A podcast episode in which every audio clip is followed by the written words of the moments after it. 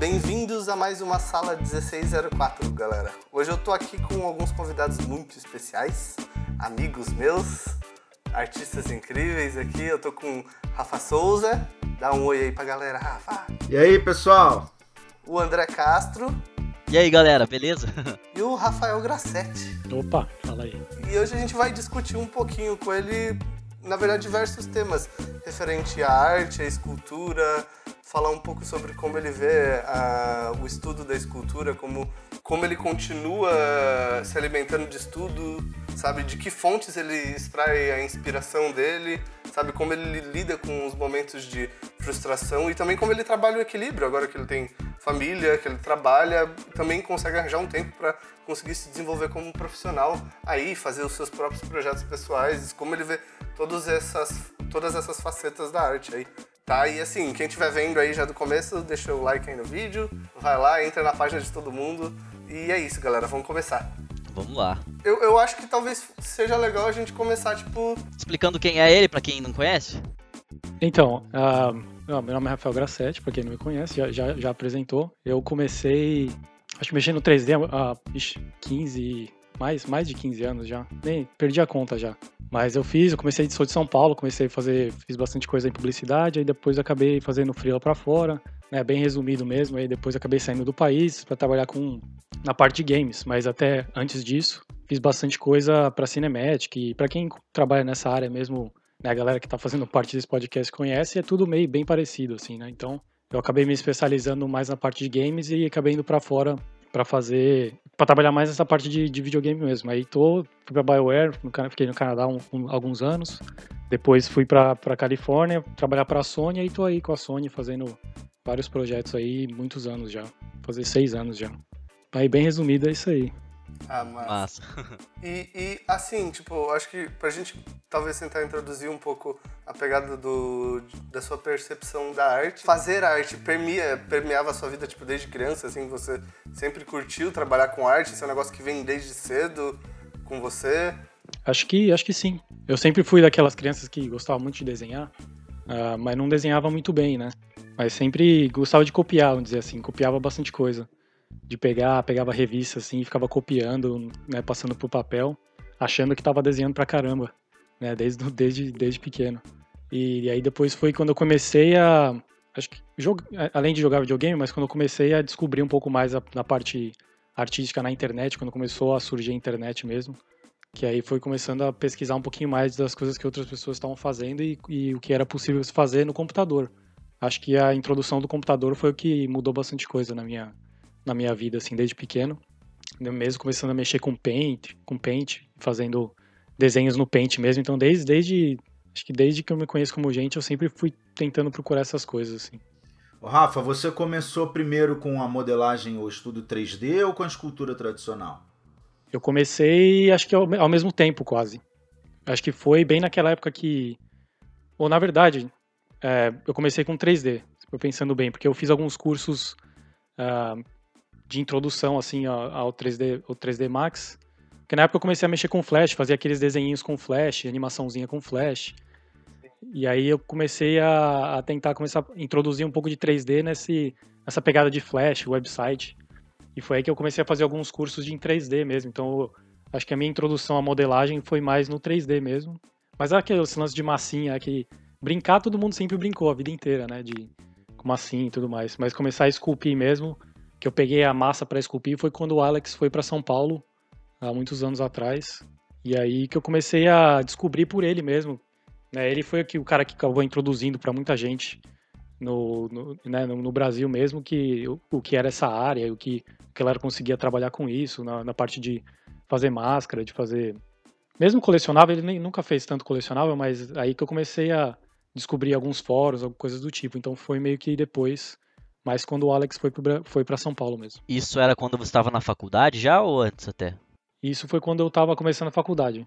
Eu comecei ah, a faculdade de, de desenho industrial na FAP, mas naquela época eu já estava trabalhando na Black Maria, que era uma produtora ali perto da FAP mesmo, já fazendo 3D. Foi uma das primeiras produtoras que eu trabalhei é, fazendo contrato mesmo. E aí foi que, depois que eu saí da Black Maria, eu, eu, aí eu consegui um trabalho full time mesmo na Pix, PixPost. Isso aí. Putz, eu nem vou chutar aqui quantos anos faz, que eu nem lembro. E você já tinha uma visão assim que você queria chegar em game, em cinema, ou era mais publicidade mesmo? Naquela época eu tava fazendo de tudo, eu tava fazendo mais generalista mesmo, sabia. Eu tava fazendo. No começo eu fiz bastante tutorial online de praticamente tudo, né? Eu ia pegando. Acho que era uma, uma época bem, bem gostosa assim, de lembrar que fazia só isso mesmo. Entrava no site 3D Total, tinha, era muito forte naquela época. E vendo a galeria dos caras, e vendo um monte de tutorial que os caras tinham. E tentando refazer, fazer todos os tutoriais e aprender o máximo possível. Acho que eu tava bem, bem generalista naquela época. Até mesmo na Pixel eu entrei, ajudava bastante com rig em animação. É, e aí acabei indo mais para a parte de modelagem por, por necessidade mesmo, né? Tinha uns projetos que a gente pegou lá na produtora que precisavam mais de modeladores e eu fui meio que pegando, entrando mais nessa área por causa que precisou na época. E aí o ZBrush estava começando na época também, e aí foi meio que eu comecei a estudar desde o do começo, assim, né? Desde né, pegar bem a base dele e começar a aprender do, do, da versão zero, assim. Então foi bem uma época que, que me ajudou a, a, a, entender mais o que eu queria fazer. Mas eu fiz bastante curso, fiz alguns cursos de animação. Na época eu estava trabalhando com animação também lá. Então foi meio que aos poucos me direcionando. Massa, legal. Durante esse seu estudo de, de modelagem, quando você começou a perceber que precisava mais de modelagem, e depois começou no ZBrush desde o início, Nesse processo de aprendizagem, ele foi bem linear ou teve alguns pontos que você achou que demorou um pouco mais para evoluir ou por pouco menos atenção ou não estava tão preparado para aquilo? E se teve alguma coisa assim, quais foram os artifícios que você fez para superar esses essas dificuldades específicas? Se estudou mais ou mudou a forma de estudar ou buscou outras fontes clássicas, digitais, não sei. Olha, no começo, eu acho que pelo fato de eu ter bastante tempo para me dedicar para isso, foi, foi mais fácil. Porque eu estava me, mesmo na, no lance de tentar aprender o máximo possível. Mas acho que a, a sorte que eu tive é, de, foi, foi de entrar em, em, em, produtoras muito, muito novo, né? Então, mesmo quando eu tinha dificuldade de algumas coisas, eu consegui aprender com uma galera que já estava fazendo isso há muitos anos. Então, foi o que me ajudou bastante, mesmo não, não né, tendo feito algum curso longo, alguma coisa que às vezes é, né, quem pode ter, eu, eu recomendo fazer com certeza, porque você tem o acompanhamento de alguém. Acho que para mim a minha a grande sorte foi já estar tá na produção, então é aquele, é, foi sempre aquele lance de ah você não sabe fazer, mas é, você consegue fazer, então você tem x é, o tanto número de tempo, então você tinha que fazer de qualquer jeito. Então foi meio que aprendendo mesmo que na, na raça mesmo, né? Não que sozinho você não consiga fazer isso, mas quando você tem né, um salário, alguém dependendo de você, você acaba... Dá um jeito, né? É, você acaba se esforçando e, e resolvendo. Mesmo, né, eu vou dar um exemplo, eu tô fazendo um trabalho agora, é, pessoal mesmo, e você chega num aquele momento onde você olha e fala, ah, não sei se vai ficar bom, não sei se é isso mesmo que eu quero, não sei se é, é não sei se realmente vai ficar o que eu esperava, né? Então, é, muitas, muitas das vezes você acaba começando outra coisa e aí deixando de lado, mas se você está fazendo um trabalho profissional mesmo, meio que não importa esse, esse seu, seu feeling, né? Você tem que terminar de qualquer jeito e muitas das vezes acaba ficando melhor do que você é, do que você esperava quando você começou, né? O fato de você sempre é, continuar continuar indo em frente, acho que é a, a, grande diferença. Isso foi uma das coisas que eu aprendi é, fazendo realmente trabalhando desde, desde cedo, assim. Então foi é, no começo, muito, a maioria das vezes as coisas não são do jeito que você que você espera ou, ou às vezes não, não, não vai ficando do jeito que você espera, né? Quando você começa a polir alguma coisa, que você começa a ver, a enxergar realmente o que você estava esperando, mas desde né, os 80% da produção daquele projeto, as coisas ficam meio que feias, né? Até você chegar naquele ponto. Então, o fato de eu estar dentro de um estúdio desde o começo me, me ensinou a enxergar isso muito fácil. Então eu não tive muita dificuldade. Eu acho que, falando da sua pergunta de, de eu ter alguns, algum, algumas dificuldades durante o processo, eu não tive muitas pelo fato de eu estar sempre acompanhado de gente que, que sabia o que estava fazendo. Mas eu, do meu lado também, acho que o, o lado de sempre estar aprendendo junto com eles foi, foi muito importante também, né? Saber escutar, saber é, saber introduzir coisas ao meu trabalho que eu não, não, não estaria fazendo antes. Eu acho legal isso porque dá uma perspectiva bem interessante, porque você tinha alguém que te cobrava, né? E é o que você falou mesmo do seu trabalho pessoal. Você falou, pô, no meu trabalho pessoal, às vezes eu tô olhando, tô fazendo e eu não tô curtindo muito, e às vezes eu paro e faço outro trampo, né? Tipo, então, aquele ambiente que você tinha para você não era um ambiente em que você era o seu cliente, né? E, que, e, e, aí entra muito naquilo do Sun Tzu que ele fala lá, que o homem é o maior inimigo do homem, né? No, no sentido de você ter essa situação propícia para tipo, não necessariamente se botar tanto em cima do trabalho e deixar o trabalho fluir por ele mesmo, né? Sim, sim. E desistir, né? Até mesmo que você falou de ter alguém cobrando, se você for parar para pensar, eles não, a maioria das vezes não tem ninguém realmente cobrando, né?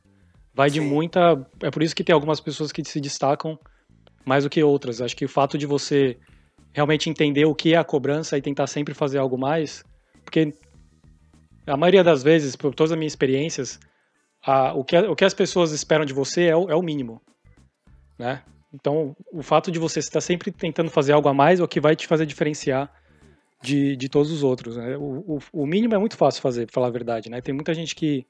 E é, isso é mais pelo, pela sociedade, acho que a gente vive, mesmo em qualquer estúdio que você trabalha.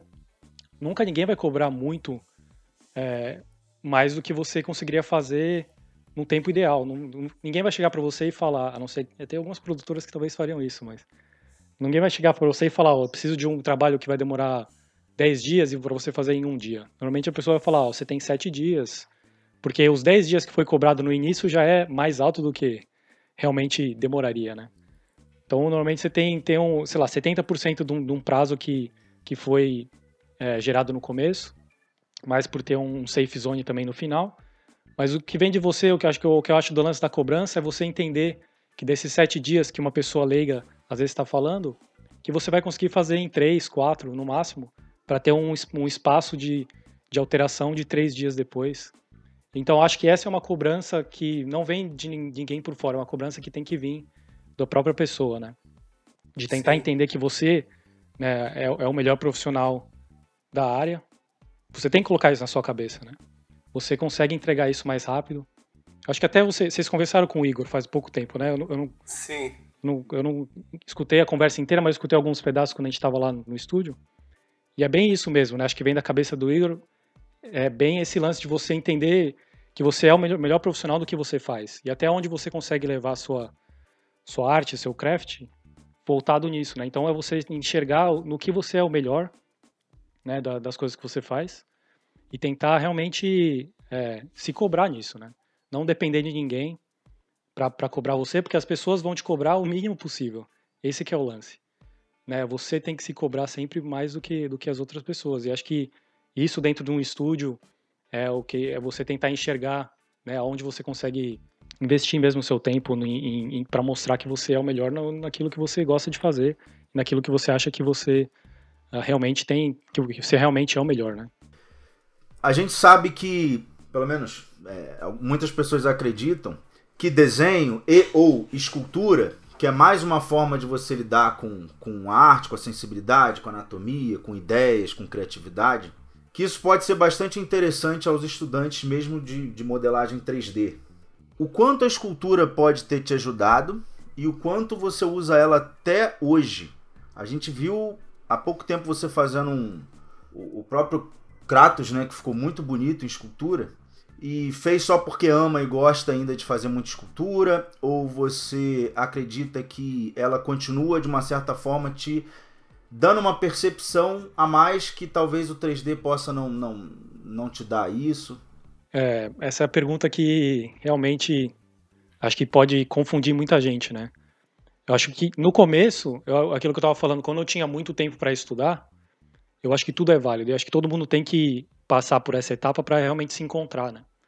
E não, não só se encontrar, mas, mas também entender todo o processo. Entender o que as outras coisas. O porquê das outras coisas, o porquê de, de, o porquê de cada etapa.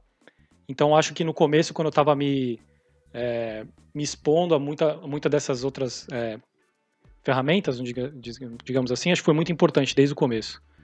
E acho que a escultura, para mim, me deu uma, um valor muito grande para a proporção, começando desde o começo. Acho que se enxergar o lance da forma, porque eu acho que com o 3D é muito fácil você e até eu mesmo faço isso, né? É muito fácil você ir brincando até sair alguma coisa. E na escultura é muito difícil algo dar certo dessa forma. Porque né, tem todo o lance da estrutura, é, o lance da, das formas, de você não conseguir consertar erros tão facilmente igual no 3D. Então você acaba te ensinando, acabou me ensinando muito a dar valor à forma, a dar valor a entender onde eu estou colocando cada, cada volume no lugar certo, para depois não me é, não ter que desmanchar e fazer tudo de novo. Eu acho que isso é muito difícil você aprender em qualquer outro qualquer outra ferramenta.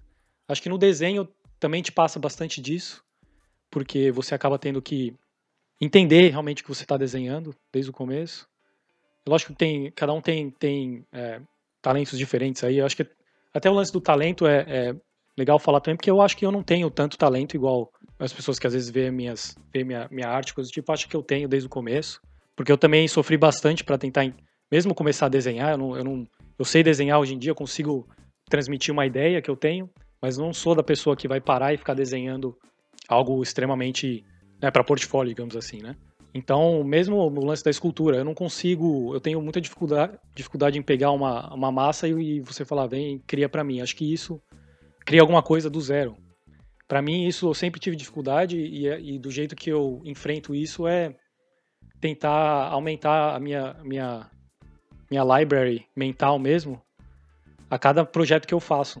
Não só executando em algum projeto, mas sempre tentando entender o porquê que eu tô adicionando cada coisa e o porquê que a pessoa que, que fez um design, quando eu estou fazendo um design de outra pessoa, por que ela pensou, pensou nisso, mas a gente pode falar isso depois. Acho que o lance do, da escultura mesmo me ajudou muito a entender o lance das formas, mais o ponto que, eu, que, eu, que você tocou mesmo na, no lance do, do projeto, que eu estava fazendo escultura no, do projeto e tudo mais, o espaço é muito pequeno para essas coisas, né? Mesmo mais pelo lance de, de tempo mesmo e de, e de valor que traz para o projeto. Às vezes que nem eu fiz, eu fiz aquelas esculturas no começo porque realmente a gente tinha tempo para explorar, a gente estava numa etapa de exploração e eu consegui mostrar minhas ideias no, com, com massa e isso gerou um valor grande para diretores que a gente estava tendo dificuldade de explicar é, alguns designs que eu estava fazendo no 3D. Então, é, então traz um valor, mas não é alguma coisa que vão me pedir para fazer, algo, algo do, do tipo, né? Diferente do, do 3D, onde eu consigo fazer coisas muito mais rápidas e consigo mostrar uma exploração. Hoje em dia, com impressora 3D, eu conseguiria fazer algo talvez é, na, mesma, na mesma pegada da, da massa para apresentar numa, numa reunião, algo do tipo. Mas, pessoalmente, a escultura trouxe muita coisa para mim. Né? Até mesmo trabalhando com colecionáveis, você passa a entender muito mais coisa de como produzir uma peça ou é, o lance de, de tirar molde, de, de, entender todo esse processo. Né? Eu acabei me expondo bastante quando eu estava trabalhando com, com o Glauco também nessa, nessa parte alguns anos atrás, que a gente acabei aprendendo bastante coisa também. Então é meio que acabei me expondo a muitas coisas diferentes e tudo isso acaba agregando, né? O lance de você às vezes é, achar que é indispensável ou não, essa parte talvez seja até dispensável em, em certo ponto. Vai depender de como você vai suprir essa necessidade de outra forma. Às vezes é fazendo um curso com alguém é, e começando a entender esse processo pegando de outra pessoa, né? Não necessariamente você precisa é, ter, ter é, experienci, experienciar tudo isso por si próprio, ou às vezes você consegue aprender igual, né? Algum curso, alguma coisa. O lance que eu acho que é importante é, é citar é para as pessoas que vêm, que estão começando agora ou que, que não tem tanto tempo para dedicar. Eu acho que é importante é focar realmente no que você quer trabalhar, né? Que é uma ferramenta que você vai trabalhar. Se é ZBrush ou se é 3D em geral é, é você realmente pass, é, passar o tempo que você tem tentando aprender essas ferramentas, não, não se deixar levar por um curso de desenho, por exemplo, porque você quer trabalhar com 3D, mas eu vou começar com desenho. Eu recomendo já ir para o 3D e tentar entender o porquê do desenho no 3D. Acho que isso, também funciona. Mas, de novo, né, eu não estou tentando generalizar aqui, acho que eu estou falando mais de das quais são as prioridades de cada pessoa. Eu passei por tudo isso, e mas é porque eu tinha tempo de passar por tudo isso. Acho que se você é uma pessoa jovem e te vem com essa pergunta, acho que a gente não tem nem que responder, a gente tem que falar, vai estudar o máximo que você puder até você se encontrar. Não tenta, né, só porque eu comecei com, com 15 anos, ou 16, 17 anos, que, que você precisa começar nessa idade. Se eu tivesse o, o tanto de acesso que eu tenho hoje, naquela época, a gente tem que entender que há 15 anos atrás a gente não tem tudo que a gente tem hoje em dia. Né? YouTube, se você jogar qualquer coisa no YouTube hoje em dia, você aprende a fazer. É. você pega um, um projeto do, do zero ao 100 no YouTube, ou qualquer coisa, Gumroad, ou qualquer curso online, onde naquela época a gente não tinha esse acesso. Eu tinha que pegar tutoriais é, e tentar tipo, quase desenvolver etapa, né, a gente mesmo. Entender o render, o porquê do render, o porquê que tem bounce light no render, e você meio que tentar fazer você mesmo. Hoje em dia você abre um V-Ray ali e coloca um plane na frente do, do, do personagem, ele já tá, já tá 100%, né? Então, tem o GI já ali. A gente teve que passar por muitas coisas que, que hoje em dia tá muito mais fácil, né? Então, se você é jovem e tem tempo, eu recomendo você estudar o máximo possível e isso vai, vai acrescentar muito no seu, no seu, na sua bagagem, né? Hoje em dia, quando eu vou no estúdio e eu participei de muitos processos de pré-produção, onde se eu fosse só um modelador 3D ou se eu não soubesse fazer escultura, eu não conseguiria entregar o que eu, o que eu entreguei, né? Então acho que tudo, mesmo trabalhando em determinada área, você tudo que você for fazer vai acrescentar, com certeza. E acho que depende muito do tempo que você tem. É aquele lance tempo, né? Versus o, o que você tem para fazer. Boa. Muito boa. Sim, até porque Muito conhecimento boa. nunca é demais, né? A gente nunca sabe o que, que a gente vai. O que, que no, no, no, passado a gente fez, né? É igual o Steve Jobs falava, né? A gente consegue olhar os pontos olhando para o passado, né? O que, que a gente fez no passado que acrescentou hoje em dia. E, e muitas vezes alguns alunos, né, e pessoa que está começando, se perguntam: ah, o que, que eu faço? Faço isso, faço aquilo? Quando na real você tem que pegar e fazer, né? importante é ir fazendo uh, no começo e não tanto a direção, porque a, a, direção, acho que conforme o tempo vai passando, você vai se encontrando, vai achando, vendo o que você gosta, o que você não gosta. O importante é criar bastante no começo, né?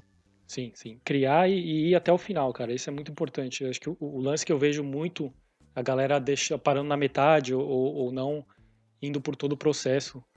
Então é fazer, faz, fazer, mesmo ficando feio, não mostra para ninguém, mas vai até o final. Porque o fato de você né, abrir o ZBrush, terminar o ZBrush, exportar a geometria, fazer displacement, colocar no, no Max, ou fazer normal map, fazer o render, mesmo fazendo isso fora de um projeto, aí até o final do processo para você entender desde o começo. E assim, você estava falando sobre sobre tipo desenvolvimento, sobre estudo.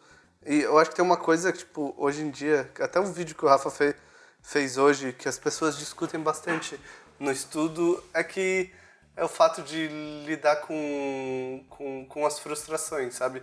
Hoje a gente tem muito mais acesso à informação, como você falou, tipo, tem muito mais acesso ao tutorial, você entra no YouTube, você tem lá o canal do Rafa, você tem, tipo, um monte de acesso à informação, você tem um canal da Pixologic também, que tem muita coisa, só que mesmo assim a gente ainda vê uma quantidade de, de pessoas altamente frustradas por não estar tá conseguindo se desenvolver, sabe? Tipo, como você você passava por muito disso, tipo, como você passava por esse por, por esses momentos assim, tipo, ah, não estou conseguindo resolver tal coisa, sabe? O, o qual era a sua ótica quando você encontrava determinada dificuldade, sabe? Você passava por esses momentos frequentemente e como você resolvia isso, sabe? Tipo, como como você a sua percepção de como você enfrenta os problemas ao longo do estudo mudou muito tipo de você novo para você sei lá agora sabe? E qual qual que você acha que foi o fator primordial para mudar essa sua percepção de como você entende tipo a frustração e os erros e o tempo das coisas né? Porque tudo tem que ter um tempo também. Você até você até mencionou o canal do, do Rafa e, a, e que o, lance que vocês estão fazendo aí também acho acho muito importante né?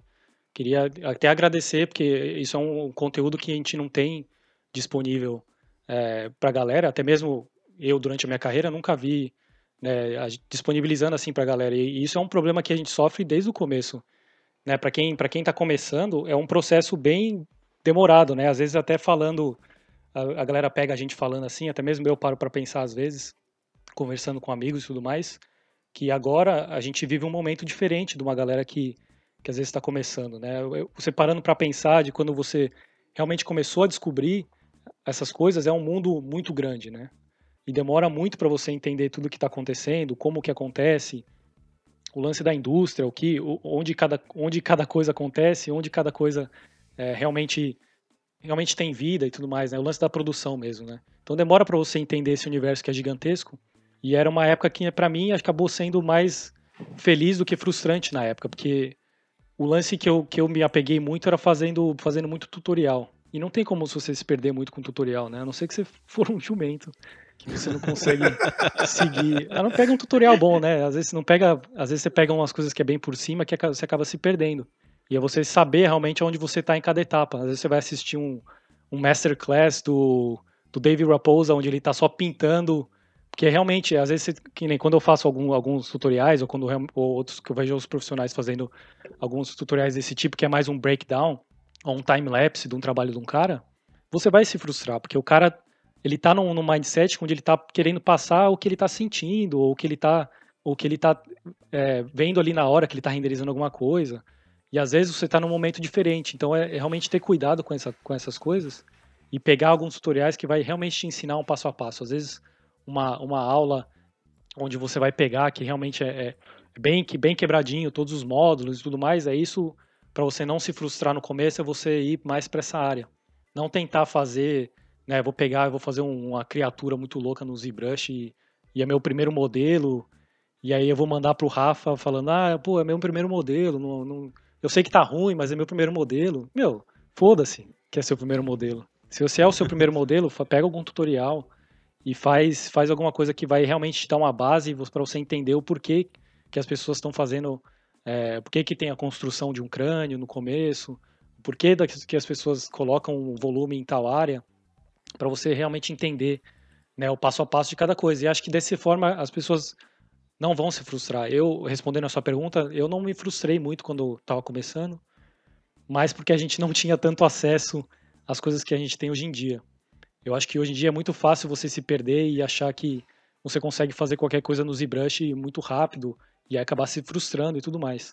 Acho que pelo por eu ter pego e por eu ter passado anos tentando aprender muitas coisas, eu acabei não me frustrando. O que eu me frustrei realmente foi quando comecei a criar portfólio, porque até, até mesmo lance de portfólio eu demorei um pouco para começar a fazer portfólio, né? Eu estava trabalhando, eu tive a sorte que eu consegui entrar em produtora sem é, nenhum portfólio muito bom, né? Eu tinha alguns modelos, mas mais de estudos mesmo, que eu estava fazendo no Mudbox naquela época, e foi assim que eu entrei em produtora e fui fazendo. Mas demorou para eu conseguir é, realmente começar a construir meu portfólio para tentar sair do país. Eu já tinha quase quatro anos de produtora e trabalhando com freela e tudo mais, onde eu comecei a produzir, eu produzia é, um modelo a cada duas semanas, mais ou menos. Eu estava nessa vibe de realmente produzir coisas na, naquela época. E nessa época foi uma, foi uma época meio frustrante é, em algumas coisas, porque eu estava com uma ideia de, de postar sempre, postar sempre no máximo, no máximo três, quatro semanas, sempre postar alguma coisa. E nem sempre nem sempre os projetos ficavam do jeito que eu, que eu esperava, né? Então, nessa época eu acabei me frustrando um pouquinho, mas eu sempre deixava de lado os projetos e começava outra coisa. Acho que lance importante que eu sempre levei para minha carreira foi sempre de começar alguma coisa quando algo não está dando certo. Porque é muito fácil você se frustrar de alguma forma e aí falar, ah, não, daqui a algumas semanas eu volto e quem sabe é, eu me apego de novo, algo do tipo. Eu sempre quando eu começava a me frustrar com alguma coisa, eu deixava de lado e começava outra coisa. Chegava em épocas que eu tinha três, quatro projetos ao mesmo tempo, e aí eu aprendi alguma coisa nesse próximo projeto, que aí eu voltava enxergando diferente e falando, ah, é, talvez isso aqui dê certo se eu fizer isso, isso e isso. E acabava mudando, sem me apegar muito no que eu estava fazendo, acabava mudando e aí acabava dando certo. Então, desse jeito foi o que eu me lidei, fui lidando mais com, com as das frustrações, foi sempre começando, começando algo novo. E, cara, isso aí é batata. Se você começa algo novo, se você não está inspirado de alguma forma, ou se você. Ah, não sei se é isso mesmo que eu quero, mas é, é um negócio que você gosta nessa, nessa área. Se você começa alguma coisa, é muito difícil você parar depois que você começa. Você começa a enxergar e querer, você querer terminar o que você começou. E para mim isso sempre me, me puxou muito. Então, mesmo quando eu não tô afim de fazer nada, eu sempre começo alguma coisa, mesmo se um dia eu vou pegar e vou falar, não, vou fazer só um. Vou só começar aqui, vou só fazer só uma blocagem rapidinho. Depois que, essa, que você passa dessa etapa, fica muito mais fácil de você voltar porque você estava fazendo e que você começa a se planejar para sempre voltar e achar um tempo de alguma forma. Porque todo mundo sabe, eu, eu sou um cara que tenho, que você até mesmo falou, de vida por fora, família e tudo mais, e trabalho bem puxado também. Mas a partir do momento que você começa alguma coisa, você tem aquele seu, seu bebê ali do lado, seu projeto, que você realmente gosta e, e você consegue se expressar de alguma forma ali, depois que você começa, você sempre acha um tempo de, de voltar para aquilo, cara. Então, isso é uma dica que eu dou para todo mundo que que está fazendo ou está tendo dificuldade em produzir alguma coisa, é você começar de alguma forma. E sempre é, começa com algum, algum projeto que, que você vê o final, manja? Porque às vezes você, você começa só, ah, vou fazer só uma blocagem, vou só blocar um braço ali de anatomia tudo mais. Esse para mim o final em dois dias, em dois dias você acabou. Ou até mesmo no, próximo, no próprio dia. Então é um projeto que, que, que seja um projeto mais longo que você veja um final em alguns meses e tudo mais.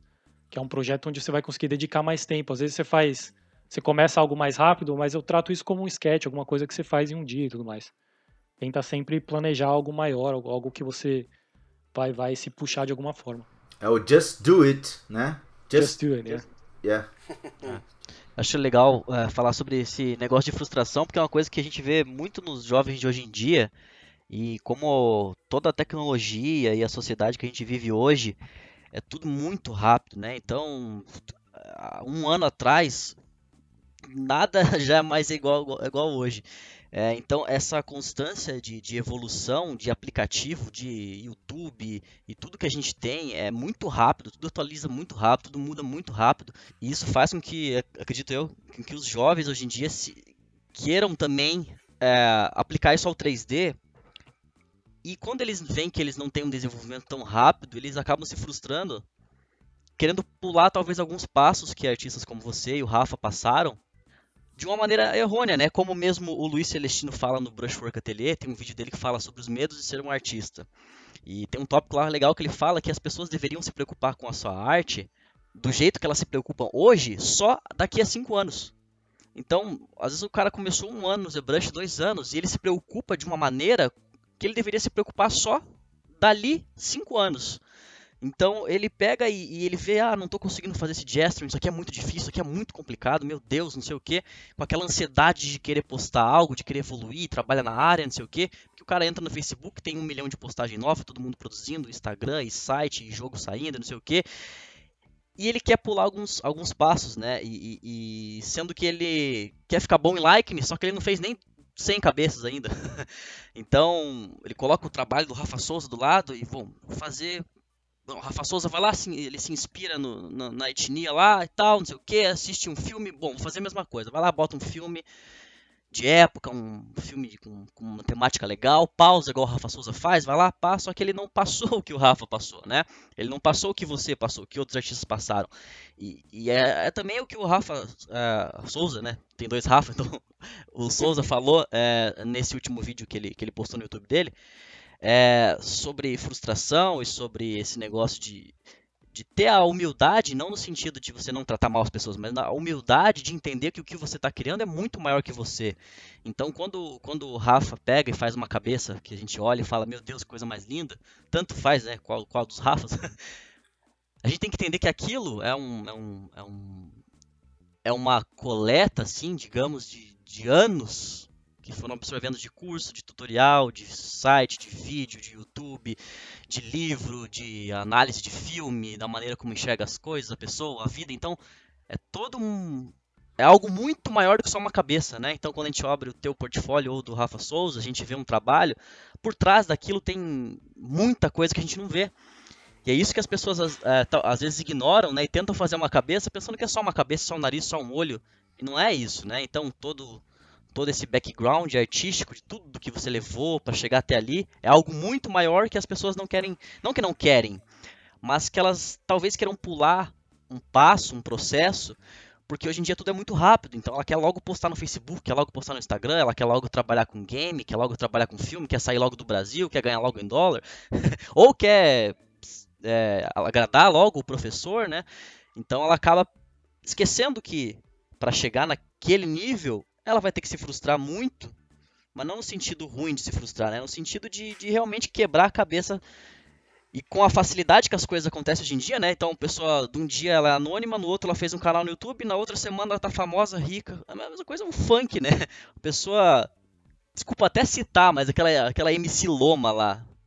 Um mês atrás não era ninguém, né? Tipo, não era ninguém com todo respeito, mas era alguém que não era conhecida tal. É, pessoa humilde, aí menina, né, de 15 anos, aí passa um mês, ela tá com 15 milhões de visualizações no YouTube, passa um mês, ela tá com 150 milhões. Aí a pessoa que não ganhava nada de um mês para o outro ganha 20, 30, 40, 50 mil, e isso acaba influenciando uh, de maneiras que a gente nem imagina, né? Pensando que tudo tem que ser nessa velocidade, e isso gera uma ansiedade nas pessoas de querer se provar, né? E é, e é como o professor Rafa Souza falou mesmo, a gente não é nenhum gênio. Então, quando a gente está modelando e não dá certo, a gente se cobra como se fosse um gênio. Às vezes a gente fala, não, porque sou eu, tem que ficar bom, tem que ficar legal, porque eu tenho facilidade com isso, porque eu fiz uma coisa um dia ficou legal, agora tem que ficar legal também. E quando a gente olha pra gente mesmo e fala, não, cara, eu sou uma pessoa normal, não sou nenhum gênio. Como o professor Rafa Souza também falou, também não sou nenhum bosta, mas eu não sou nenhum gênio. Então, para isso ficar bom, eu tenho que ter uma série de background, um milhão de referência, um milhão de. Né? E, e que é uma coisa que eu acho que você e o Rafa Souza não passaram tanto esse negócio de, de ter aquela ansiedade de ficar bom. É mais pelo amor realmente à arte do que uma coisa de querer se provar. Né? O lance que você falou, até mesmo. Além de se provar, mas o lance de, da, da, da de virar famoso e tudo, e tudo mais, o lance de, de eu, não, eu tô meio por fora desse lance do, do Brasil e do funk aí, mas, mas eu entendi o que você quis dizer.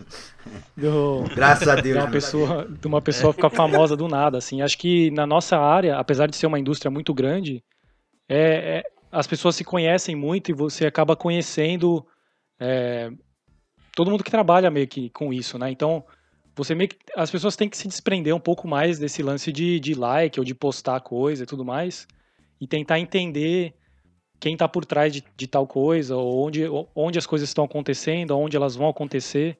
Acho que isso, para mim, na, na, minha carreira, fez muita diferença. De tentar ser, uma, ser um profissional que realmente está envolvido no mercado e entende o que está acontecendo no mercado e entende quais são as pessoas que estão fazendo acontecer as coisas, né? É, você estar tá perto dessas pessoas faz a diferença muito grande no, no, no seu futuro profissional. Você tentar entender o que as pessoas estão procurando, para onde o mercado está indo. É, eu, até mesmo o lance de, de, eu me mudar. Quando eu saí, da, quando eu saí do Canadá e fui para San Diego, onde eu tive a, a oportunidade de trabalhar num dos, dos, dos, pontos de tecnologia da Sony, onde eu aprendi muita coisa. É um, aquele lá era um estúdio que, né, se você fosse na época, eu tinha ofertas de outros estúdios maiores, com títulos maiores, é, que eu poderia ter ido trabalhar, mas eu escolhi ir para um lado onde eu, eu sabia que eu ia aprender muito mais eu acabar eu poderia acabar não, não lançando nenhum título ou qualquer coisa do, do tipo, mas isso não faz muita diferença. Quando você se expõe a, a coisa, você está realmente pensando no futuro, é o que você falou, é, você tem que pensar sempre o que vai acontecer daqui cinco anos, né? É, não necessariamente você pensar no, no agora. O lance dos do cinco anos, que eu vejo muita gente começando agora, qualquer profissão de qualquer coisa, você vai demorar no mínimo 4, 5 anos de faculdade para você sair. Eu tenho amigos que estão tá saindo, saindo agora da faculdade para começar a trabalhar no, em alguma empresa, para começar a criar carreira. Né? E, com 30 anos nas costas, as pessoas estão começando a, a realmente pensar no, no né, em ganhar dinheiro, digamos assim. Né? Uh, então, não é realmente não se deixar levar nesse, nesse aspecto e tentar aprender o máximo possível que as coisas vão acontecendo. Eu, eu na minha na minha vida, eu sempre tanto profissional quanto, quanto pessoal, eu sempre penso de ano em ano. Né? São, são dois objetivos. Um objetivo maior do que você quer ser quando você se aposentar, ou do que você quer ser quando você tiver velho, morrer. Esse é o seu objetivo maior, isso nunca pode mudar, né? Mas o objetivo menor, para mim, sempre muda de ano a ano. Todo ano eu, eu, eu faço uma, uma, uma avaliação de como foi o meu ano, o que, que acabou dando certo ou não dando certo. E eu nem faço na, não faço na virada também, né? Muita gente acaba pensando é, na virada, mas eu faço um pouquinho depois, onde realmente o ano começa, e acabo mudando quais são as minhas. É, quais são os meus goals, quais são as minhas. Uh, qual, qual é o meu foco, o que, que eu vou fazer para alcançar determinado foco e tentar sempre evoluir de ano a ano. Eu sempre vejo, se você for pegar até minha carreira profissional, de ano a ano tem, sempre tem alguma mudança é, drástica para eu sempre sentir essa evolução. Se eu, se eu acho que algo não está indo da forma que eu, que, eu, que eu queria, não vai ser um estúdio que vai me segurar, não vai ser é, um projeto que vai me segurar. Eu sempre vou à direção que eu acho que vai me, me beneficiar de alguma forma. O que as pessoas têm que entender, eu, eu vejo muita gente tentando é, colocar um, um, objetivo como se fosse, ah, eu quero trabalhar para Blizzard, digamos assim, ou eu quero trabalhar é, na Riot, ou quero trabalhar na, na, na, Santa Mônica, por exemplo, as pessoas têm que entender que, que esses lugares, em determinado, em determinado de quão grande eles são, ou quão bem sucedido eles são, eles são apenas estúdios, né, digamos assim. E não, não tentando é, falar mal ou falar algo do tipo. Acho que as pessoas têm que ter esse, esse objetivo. Mas não fazer isso como um objetivo da sua vida profissional. Quando você entra no estúdio desse, é, você tem que sempre, você tem que estar sempre pensando no que você quer ser como como um artista, ou o que você quer ter como uma bagagem, porque a partir do momento que você entra em um estúdio desse tipo, você vai descobrir o que acontece por dentro da, das, das paredes. E não é é lógico que tem todo o glamour e, e, eu sou extremamente grato e sou muito feliz dentro de onde eu trabalho e também seria é, na Blizzard, em qualquer outro estúdio, mas isso faz parte de uma indústria ou você tá, onde você está sempre tentando crescer e entregar um produto. Não é um lance que você vai. Né, eu estou falando isso porque eu sinto prazer em fazer trabalho pessoal, por exemplo. Né, esse é, uma, é, um, é, um, é um, uma coisa que eu faço que realmente eu sinto que eu estou me, me expressando de alguma forma e eu estou conseguindo mostrar o que eu consigo fazer. Mesmo, por exemplo, ter terminado o God of War agora, de tudo que eu fiz, de ter participado desde o começo, de ter praticamente reinventado tudo não, não sozinho, porque tinha uma equipe me ajudando por trás, mas eu fui uma das dos cabeças que acabei lidando ou, ou liderando muitas dessas coisas e fazendo por paixão mesmo e me empenhando bastante. Mas mesmo agora entregando o projeto, terminando o projeto, você não se sente como algo sendo seu. Como qualquer outro projeto que eu, que eu trabalhei na minha vida. E mas eu tive eu trabalhei em projetos que eu sempre sonhei em trabalhar, né? E é o que eu tô falando. Isso são são objetivos menores que eu, que eu trato como se fossem objetivos de ano a ano. Mas não é o objetivo da minha vida, onde eu, onde eu, eu almejo algo maior, né?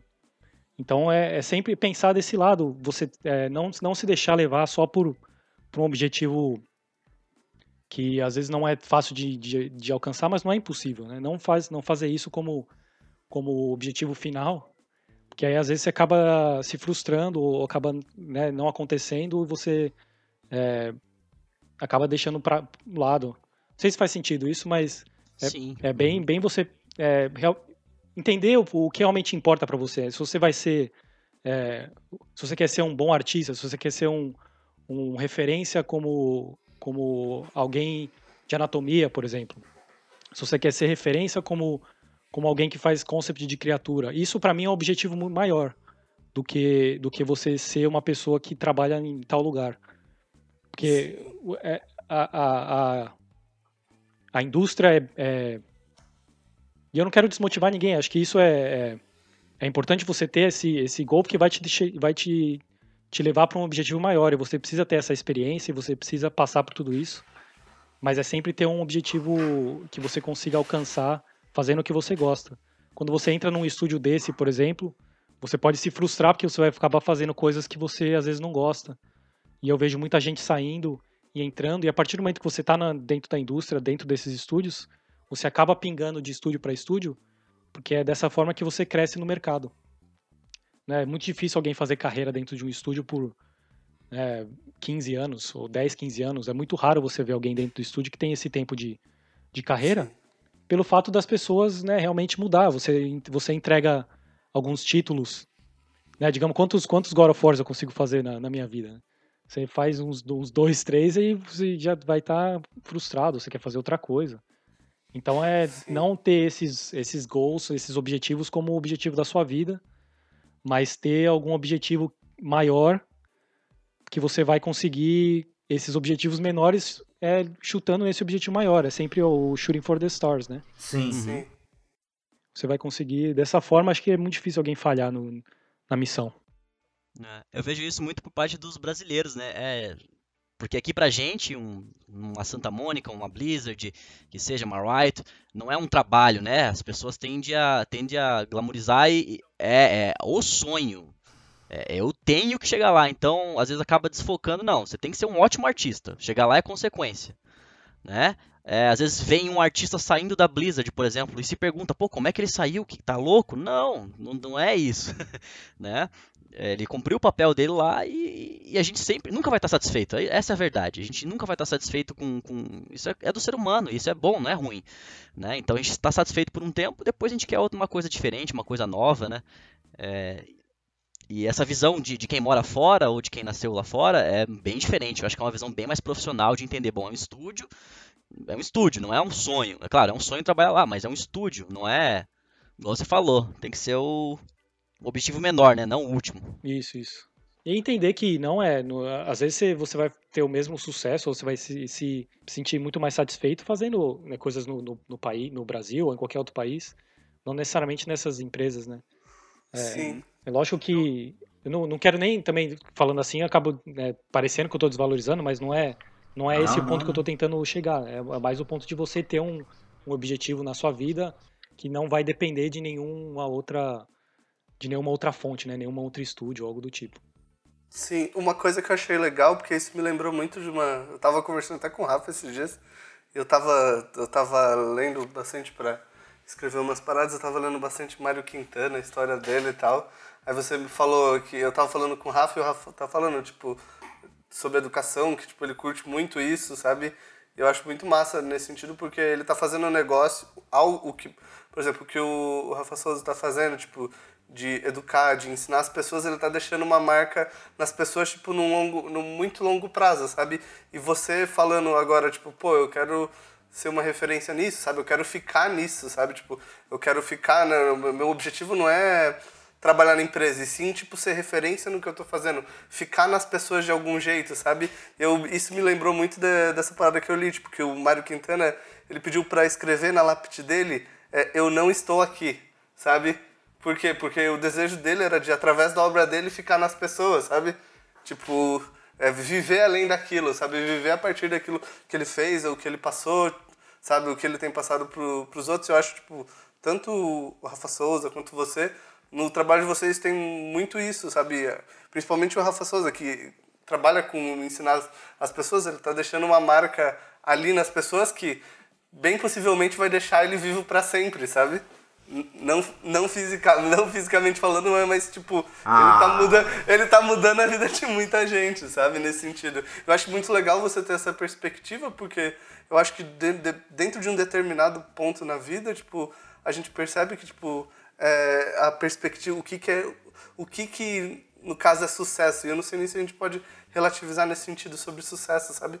Mas chega um determinado momento da vida que não vira só sobre é, realização profissional, porque você descobre, pô, a gente tem em média 75 anos de vida, 25 anos você passa dormindo, então quer dizer que aí dos trabalhos você tem, você tem uns 25 anos, sabe? Tipo, e de algum jeito, tipo, tem muita gente que sente essa necessidade vital de deixar uma marca em algo, sabe? Viver além daquilo, do que a gente está fazendo, sabe? É, não passar por aqui despercebido, não no sentido de ser uma pessoa que está no livro de história, mas sim ficar nas pessoas, sabe? Ficar na família, ficar no, na sua profissão, em como você mudou, em algo importante que você fez. Eu acho muito legal, tipo, essa percepção, porque daí a percepção pa para de ser em relação, tipo, eu acho que muito dos problemas que a gente vê hoje em dia com as pessoas é que elas se projetam muito nos outros, sabe? Tipo, pô, eu queria ser igual o Rafa, mas eu não, não entendo quanto tempo o Rafa, uh, o Rafa Souza ou o Rafael Graçete estudaram para chegar até ali, sabe? E as pessoas acabam se projetando demais, sabe? E é uma tendência que você tem naturalmente do ser humano, que eu acho que é de se projetar no outro. Tipo, a gente tá numa história, a gente se preocupa porque, com o personagem, por quê? Porque a gente se projeta nele, sabe? A gente se vê no personagem.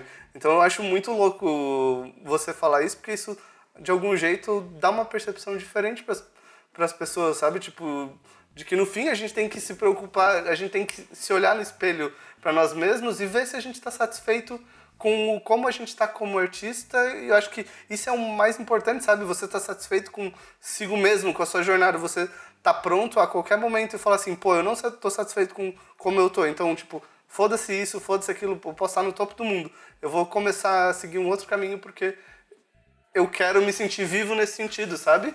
Porque a vida é muito curta para ser pequena sabe? Caraca, o, Gusta. O, o, Rafa, Rafa, o Rafa Grassetti falou uma coisa muito interessante, aí André e Gustavo continuaram. Esse lance do objetivo final, eu, eu vejo muito aluno por exemplo, dizendo, cara, eu quero ir muito pra Blizzard, eu quero trabalhar na Blizzard, eu quero fazer tudo isso pela Blizzard, e será que eu vou pra Blizzard? Será que eu consigo? Sim, com certeza é um gigantesco estúdio, é maravilhoso. Mas a sensação que eu tenho às vezes é que ele não quer ser artista. É como se, entre aspas, ele quisesse ser um Blizzardzeiro. Ou seja, se a Blizzard deixasse de existir, então ele muda de profissão. Não tem mais o porquê daquilo. Fala, não, mas antes de tudo você não quer ser artista, você não ama arte. Você tem como um objetivo, uma meta ali no meio do caminho primária, você trabalhar também no estúdio da Blizzard, ou como a Blizzard. Mas acima de tudo, você tá aqui por causa da arte, né? Não por causa só desse estúdio especificamente. E, e eu vejo às vezes essa inversão, né? Foi o que o próprio Grassetti falou. É. Então a felicidade tá se eu entrar só nesse estúdio. E aí, só mais um negocinho que eu vejo muita gente preocupada. Será que eu vou trabalhar com isso? Porque se eu não for trabalhar com isso, eu não vou ser um artista. Olha, se eu não pudesse, por algum motivo, trabalhar com isso, mas, tipo, tudo deu errado. Comecei, vamos dizer, já com 60 anos de idade, nenhum estúdio vai querer uma pessoa já cansada, né? A esse ponto e, e, vamos dizer que não consegui entrar em nenhum estúdio e eu tenho que continuar trabalhando com outra coisa na vida. Eu continuaria estudando arte porque foi o que o Gustavo falou, o Rafa também tinha dito isso, porque eu amo, então no meu horário vago eu vou fazer para mim, porque eu quero que aquilo esteja perto de mim. Né? Não necessariamente ela tem que me sustentar. Então é uma paixão pela arte. Eu acho que as pessoas hoje, muitos são muito aficionadas por videogame, e aí por isso ganha um, uma paixão muito grande por um estúdio específico e bota toda a meta e toda a responsabilidade da sua felicidade naquilo ali. Aí daquilo se falhar, ou se chegar lá e a coisa no dia a dia não for 100% como imaginou. Aí talvez venha frustração. Não sei se foi isso que o Rafa quis dizer exatamente, ou se eu, enfim, boiei. Não, não, é, é, é bem por aí mesmo, né? Não tentar se deixar influenciar só por alguma coisa. É lógico que ter essas, essas metas e ter esse, até mesmo se espelhar em outras pessoas é importante, né? Eu sempre fiz isso também. Mas não deixar isso moldar o realmente que você é, e tentar entender o porquê é, tal pessoa fez tal, tal coisa e o, o como ele fez para chegar em onde ele está.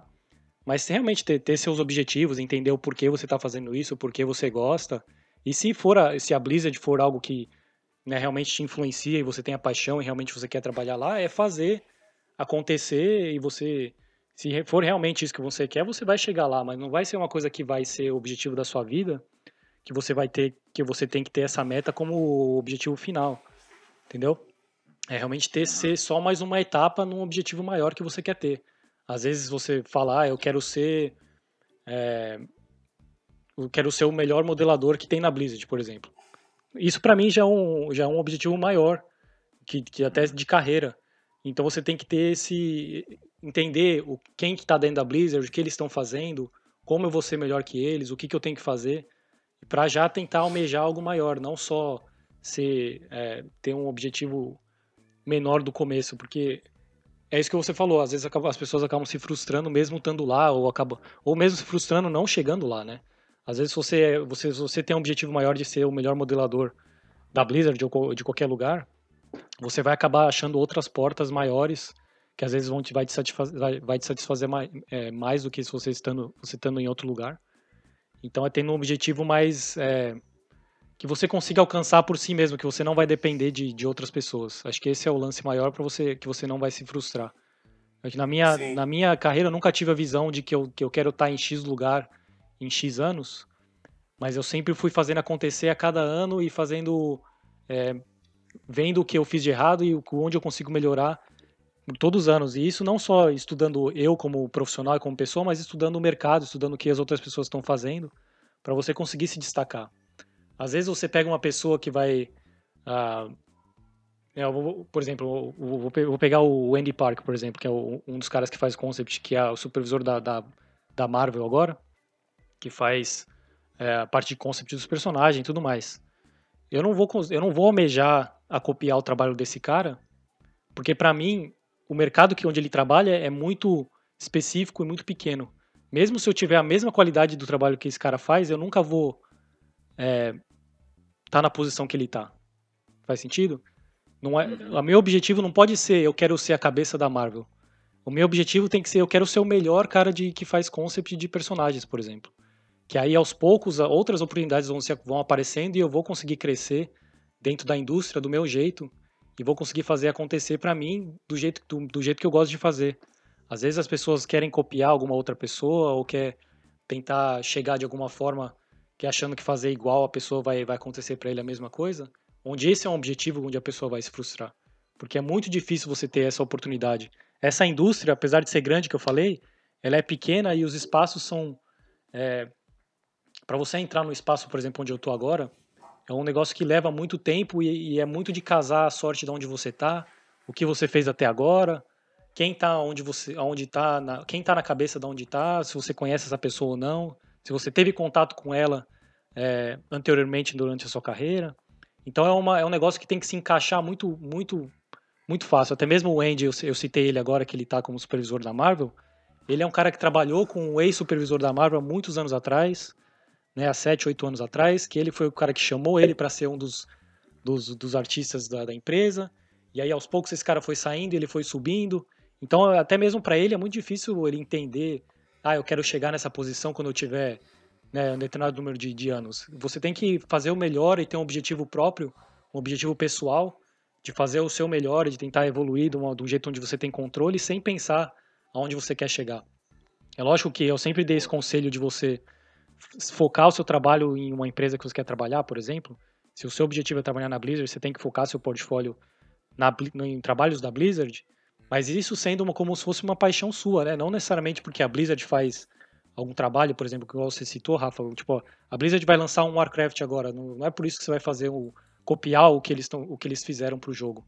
Você tem que fazer algo da sua paixão, que é o estilo da Blizzard, é algo que tem que vir de você que você goste, aí é muito difícil você se frustrar, até mesmo quando você está lá, você está produzindo um estilo que realmente você sente prazer em fazer, e dessa forma você vai mostrar para eles que é isso que você gosta de fazer, e, e isso me passa no trabalho de cada pessoa, né?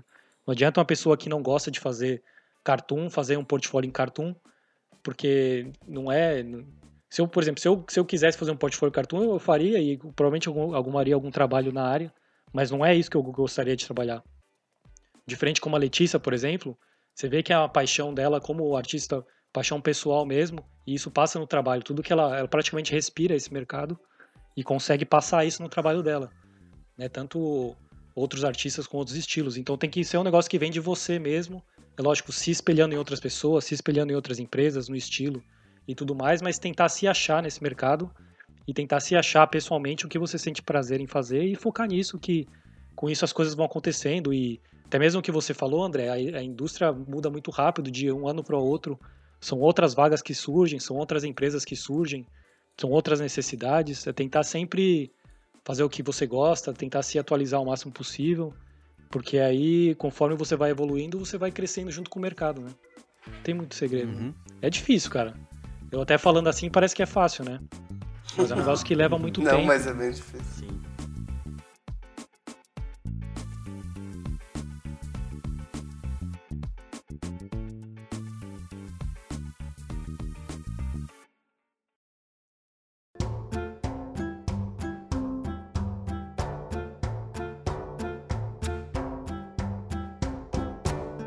Ô Rafa, quando você falou de, de, da pessoa se encontrar, você acha que hoje, com tantas referências, tá mais difícil dos jovens hoje se entenderem quem eles são, o que realmente eles querem ser, o que, que realmente eles gostam? Eu acho que tá, mas ao mesmo tempo não, porque talvez seja mais difícil no começo, onde você, ah, sei lá, eu gosto gosto, não vou nem falar artista, mas sei lá, eu gosto da, da Marvel, eu gosto do que os caras estão fazendo nos filmes da Marvel.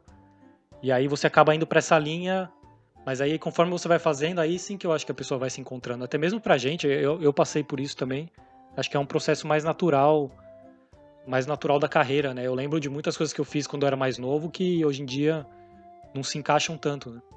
Até mesmo das coisas que você tá, onde você se envolve, das amizades que você tem, as pessoas que você convive, o meio que você convive, acaba te influenciando muito e você acaba passando isso pro seu trabalho, de uma forma ou outra. Então é um processo que acaba levando tempo, mas querendo ou não, quando você pelo lance da informação, de tanto de coisa que a gente tem disponível hoje em dia, acaba ficando mais fácil de você se encontrar em alguma coisa diferente que às vezes você não tem tanto acesso. Acho que isso, para mim, demorou um pouquinho mais por causa disso, porque a gente não tinha tanto acesso em ver outros estilos, e por outro lado, não. O difícil hoje em dia, por exemplo, ArtStation, acaba facilitando e dificultando bastante, porque se acaba não vendo tanta coisa nova saindo hoje em dia, é mais tem muita cópia de estilo, né? Às vezes a pessoa acha que tal estilo é bonito porque realmente é né, ultra foda as, as coisas que tem, algumas coisas que tem no ArtStation. E as pessoas acabam indo mais para essa linha pelo lance do desafio, eu acho, de tentar fazer algo parecido. Até mesmo eu sou é, faço um pouco disso também. E aí você acaba. Todo mundo acaba caindo naquele mesmo estilo. E isso é um pouco. Um pouco ruim, acho que, pro, pro mercado, né? No mercado 3D em geral. Os artistas 3D. Você acaba todo mundo indo pra uma mesma linha, o um mesmo estilo. Diferente um lance, uma pegada mais de, de comics, por exemplo. Onde tem um pouco mais liberdade em estilo. Tem, você vê bastante artistas realmente criando uma linha de trabalho bem específico e realmente né, criando um estilo e ligando o seu nome a esse estilo, você acaba não vendo isso tanto em 3D mas pelo fato da galera. de ser um processo mais longo, eu acho, de, de se aprender. E, e, e, acaba, as pessoas acabam copiando muitas das coisas uma das outras. E aí não tem muito esse lance de criar em cima disso. Então é um processo mais mecânico, assim, do que, do que um desenho, eu acho, né? E às vezes você acaba. É... É, aí veio o Rafa Souza e lança um trabalho nada a ver com a galera, a galera, meu Deus. Eu não. É, acho, acho, legal isso, porque. Uma coisa, todo mundo sempre vai gostar de Orc, todo mundo sempre vai gostar de dragão, todo mundo sempre vai gostar do Homem-Aranha. Mas é legal pensar isso, né, Grassetti, a respeito de que, às vezes, tentar fazer uma coisa que, pô, igual o professor Rafa sempre fala, pô, por que, que não vai lá e faz um, sei lá, um bodybuilder na cadeira de roda? Uma coisa que ninguém viu, coisa diferente, né? e é sempre as mesmas mulher ruiva com machado. é, então. Mas acho que o mesmo lance, até mesmo se você fizer essa ideia, você vai, ainda vai acabar caindo num lance do, de um estilo parecido do que as coisas que já foram feitas, né? O lance acho que a gente não tem tanto espaço ainda no mercado como uma galera de, de, de ilustração, uma galera de comics tem, em poder lançar um produto baseado na sua arte. E aí isso acaba não não não abrindo tanta portas para a galera experimentar coisas diferentes. Acho que tem uma galera que até tentou lançar quadrinhos mais focado em 3D e tem, e tem uma galera que usa 3D nessa nessa parte também, mas você vê são poucas pessoas que que vão mais para essa linha. Quando a pessoa acaba indo mais para essa linha, ela acaba indo mais para uma parte de direção de arte, porque o estúdio vê um valor a mais no artista, mas a gente acaba sempre se rotulando um pouco mais nessa parte mais tecnológica, porque é um mercado que precisa de bastante dessa, dessa, desse conhecimento, né? É difícil você pegar um lance de ilustração onde a pessoa tem é, sabe desenhar, sabe tem um lance de, de, de, de direção de arte mesmo, tem um, um olho bom, mas essa pessoa não conseguiria trabalhar como direção de arte de um estúdio de games ou um estúdio de, de, de VFX, porque esses estúdios requerem muito o lance da, da, do conhecimento tecnológico, de como desenvolver coisas, porque você acaba lidando com artistas que estão lidando com ferramentas e você tem que saber é, explicar o porquê tal coisa não está funcionando. Então, a, o, o, lance do, do, do, estilo, a gente acaba se bloqueando tanto pelo fato do, do espaço que a gente tem no mercado. E é difícil você ver alguém se, se, se sobressaindo nesse. Né, de, por causa de, do requerimento, de, do que o mercado precisa dessas pessoas. E acaba, acaba sugando todo mundo que, que acaba tendo um pouquinho mais de liberdade artística na, no lance do 3D. Rafa, tem uma, tem uma pergunta. É, assim, é, no começo, né, quando eu tava bem no comecinho, eu olhava vários artistas e, e, vários escultores e tentava entender o porquê que um era, entre aspas, né, bem entre aspas, melhor do que o outro, etc, até achar, acabar achando os meus, meus, meus gostos, as pessoas que eu gosto, que admiro, etc e tal. E o que eu sempre observei no seu trabalho, é, assim como no Rafa Souza também, é exatamente o que eu não vejo, assim, muitas vezes, é a maneira profissional de se comportar, tipo, nas redes sociais, a maneira como você mostra o seu trabalho. Então, é, por exemplo, né, a gente sabe que like não, não, significa quase nada, né? Mas a gente vê que, por exemplo, a tua página no Facebook tem quase 400 mil likes e, e curtidas, né? Pessoas te seguindo. E isso é algo significativo demais para um artista 3D que, que né, que nem a gente falando, não é um funkeiro, sabe? É arte, as pessoas não se interessam por isso, as pessoas querem ver o ruim. Então é legal, é incrível o quanto de pessoa que acompanha teu trabalho. E eu, né, eu, eu acho que particularmente não porque você não é um artista excepcional, mas também a maneira como você sempre conduziu o teu trabalho, a maneira como você sempre apresentou, é uma coisa que o Rafa Souza até mesmo falou em um dos insights. Eu não lembro se for no workshop com o Glauco, mas a maneira como você posta cada coisa, eu vejo que tem um capricho, a maneira como você, por exemplo, você vai num evento 3D, eu fico analisando a maneira como você faz a montagem das fotos, o jeito que você apresenta, o jeito que você escreve os teus textos, o jeito que você posta as fotos no Instagram. E isso eu admiro muito, porque faz com que o artista que já é bom fique excepcional. Então a gente vê muito artista que é muito bom, faz 3D muito legal e o trabalho é massa. Só que ele não, ele não parece que ele representa uma empresa, sabe? Uma coisa maior. A gente olha o teu ArtStation, teu Facebook, teu Instagram com muito respeito, né? Porque é exatamente isso. A gente olha, não é só o teu trabalho, é tudo que você já representou. Então, você acha que isso se dá pelo quê? Pela, pelas, pelos estudos que você passou, que você foi tendo essa maturidade de como apresentar o teu trabalho? Ou talvez pela educação que você teve? Em que ponto que você falou, não, eu preciso me comportar como um profissional, né? Porque às vezes é difícil, às vezes a pessoa faz um trabalho bom, mas não está muito querendo querendo é, criar um nome, né? Não, não da maneira pejorativa, mas criar um nome realmente poderoso, né? A pessoa associar o nome Rafael Grassetti como realmente um artista exímio, assim, porque tem muito artista, às vezes chinês, que a gente vê que o cara lançou um, dois trabalhos que são excepcionais. Só que só tem aquilo, não tem uma história, a gente não sabe quem é ele, de onde ele veio, né? Então, ao que você dá isso, essa maneira que você posta as coisas, a maneira que você dirige a tua carreira? Sim, sim. Acho que essa pergunta é difícil responder. Acho que desde o começo eu sempre me tive me tentei me me apresentar mais profissional mesmo, né? O lance de apresentar como se fosse um trabalho de alguma empresa que eu tô, tô representando, igual você falou. Eu fiz é, diversos cursos dentro da empresa mesmo de curso de PR mesmo, de, de, de saber saber o que falar, o que não falar, como falar. Acho que desde o começo da minha carreira eu sempre tive a chance de me envolver com pessoas que me, me deram esses cursos e, e, me ajudaram nessa parte. Não, não dizendo que isso foi o que moldou o que eu faço, mas isso me ajudou em talvez me apresentar de alguma forma em algumas situações. Acho que no geral o lance do, do, de postar online, de postar, de como postar, de como passar minha imagem e tudo mais, acho que isso vem desde o começo do lance do, do objetivo maior de, do que eu quero passar para as pessoas, de como eu quero me passar para as pessoas, né? Não sei se vocês viram aquela palestra de uma mulher falar fake until you make it. Não sei se... Sim, sim, sim. Então esse lance desde o começo, mesmo você não sendo a pessoa como você está se apresentando, você tem que se, se enxergar dessa forma, eu acho. E acho que desde do, do começo eu fui tentando passar essa, essa, essa ideia mesmo, né? E eu não digo né, desse jeito, não, não falo desse jeito de uma forma de tentar enganar as pessoas ou algo do tipo. É sempre tentando me, me expor de um, de um jeito como eu me vejo não preso a nenhum título, algum rótulo, nem nada. É, é, é mesmo me expor do jeito que eu me vejo. E acho que desde o começo eu fui meio que, meio que moldando a minha estratégia, digamos assim, é, online nessa, nessa pegada. O lance da página que foi crescendo, é, que você falou que tem, tem quase 400 mil, eu acho que foi pelo fato de eu estar tá num, tá numa época na minha carreira onde eu estava lançando bastante trabalhos constantemente.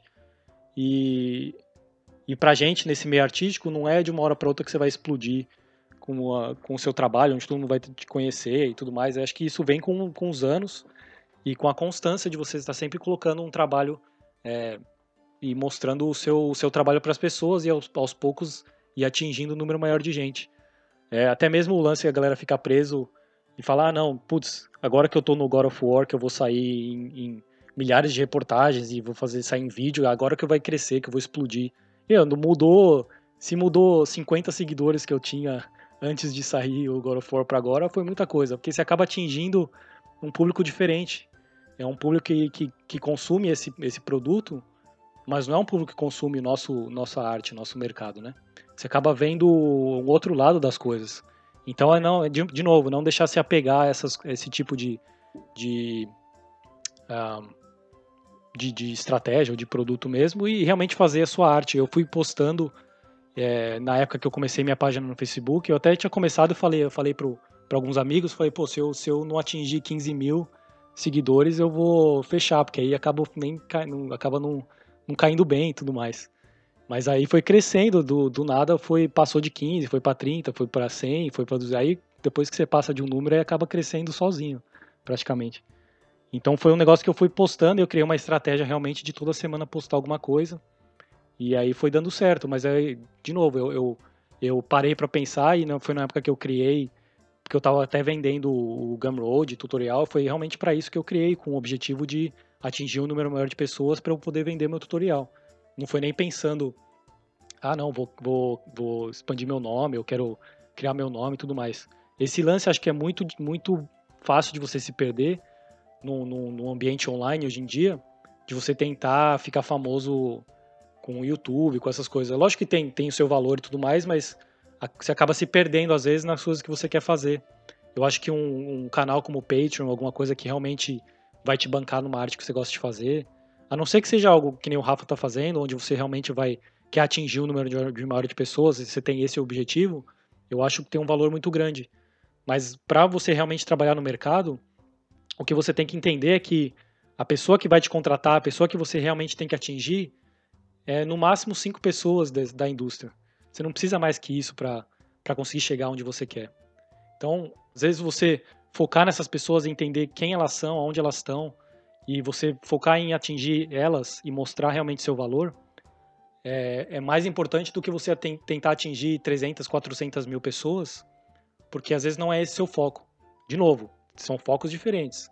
Às vezes você quer atingir uma pessoa, um número de, de, de pessoas maiores que você tem um outro objetivo.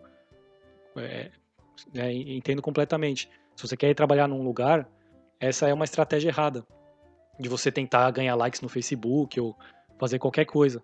Se você quer trabalhar em algum lugar, você tem que entender quem são essas pessoas que estão trabalhando lá, que são elas que contratam as pessoas, e tentar aos poucos mostrando para elas sua evolução, mostrando que realmente é isso que você ama fazer, que você está pronto para isso, que é isso que você quer, para essas pessoas conseguirem investir em você, né? Não adianta.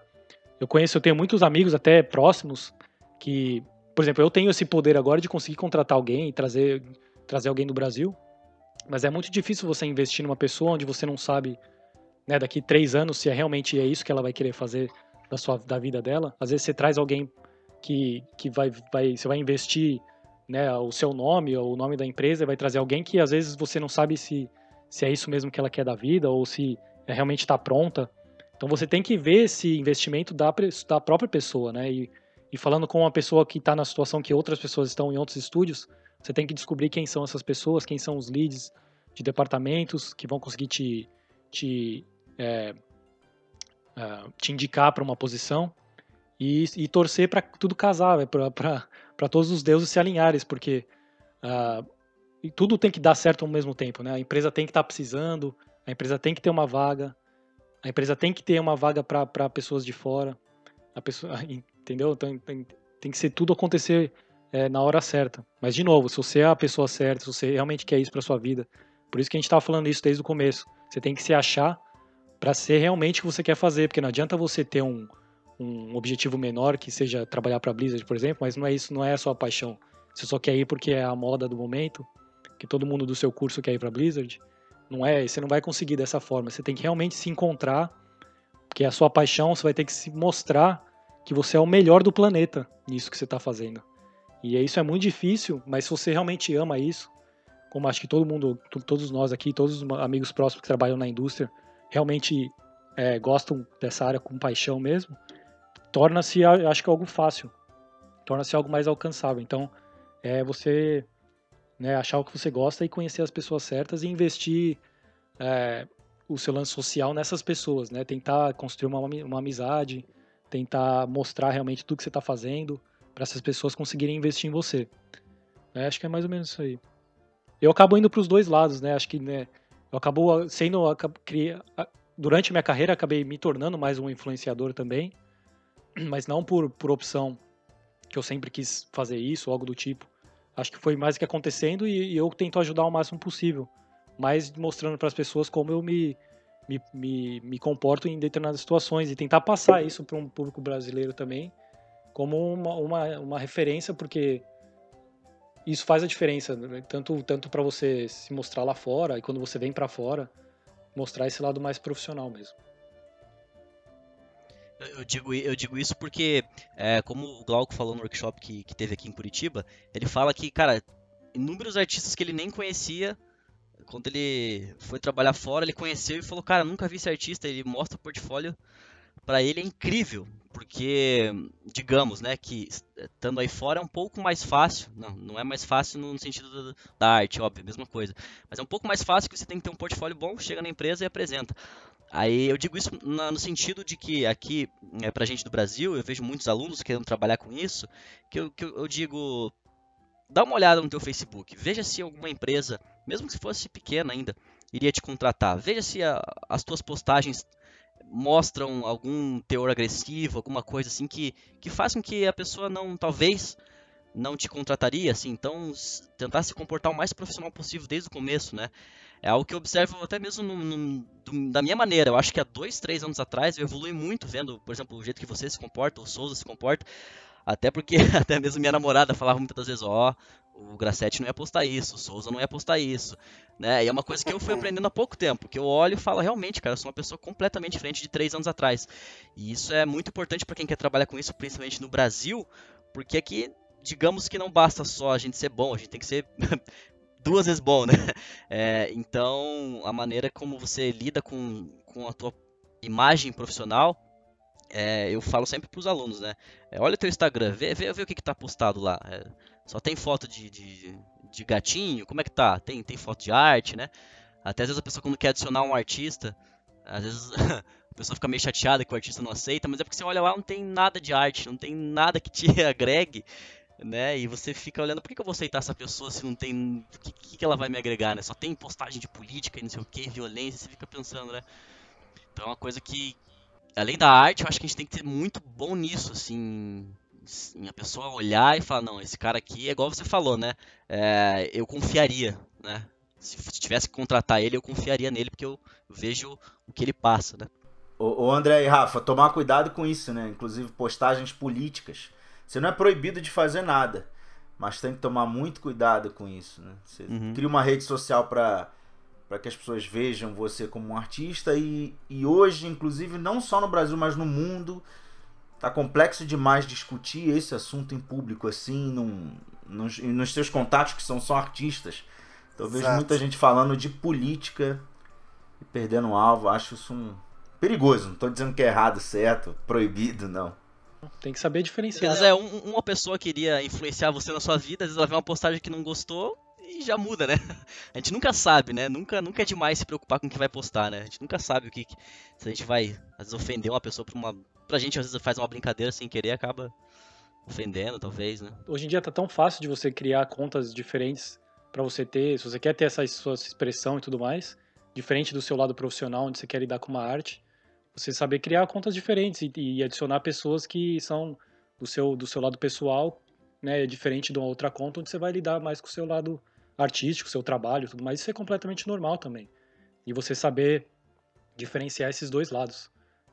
Você consegue se perder muito rápido quando você quer, quando você não consegue diferenciar. Você tem que entender, as pessoas têm que entender que isso, como você se apresenta hoje em dia, é muito importante, né, no, no, no trabalho e você tem uma página de arte, uma página onde as pessoas vão entrar só para ver isso, então é completamente normal. Se eu quiser entrar para ver o lado é, do político do Rafa Souza, eu entro na, na, página pessoal do Rafa Souza. Se eu quero ver só a arte que ele posta, eu entro na página de arte dele. Acho que hoje em dia tá tão fácil de criar é, contas diferentes, então é, é, ter cuidado com isso mesmo, igual você estava falando.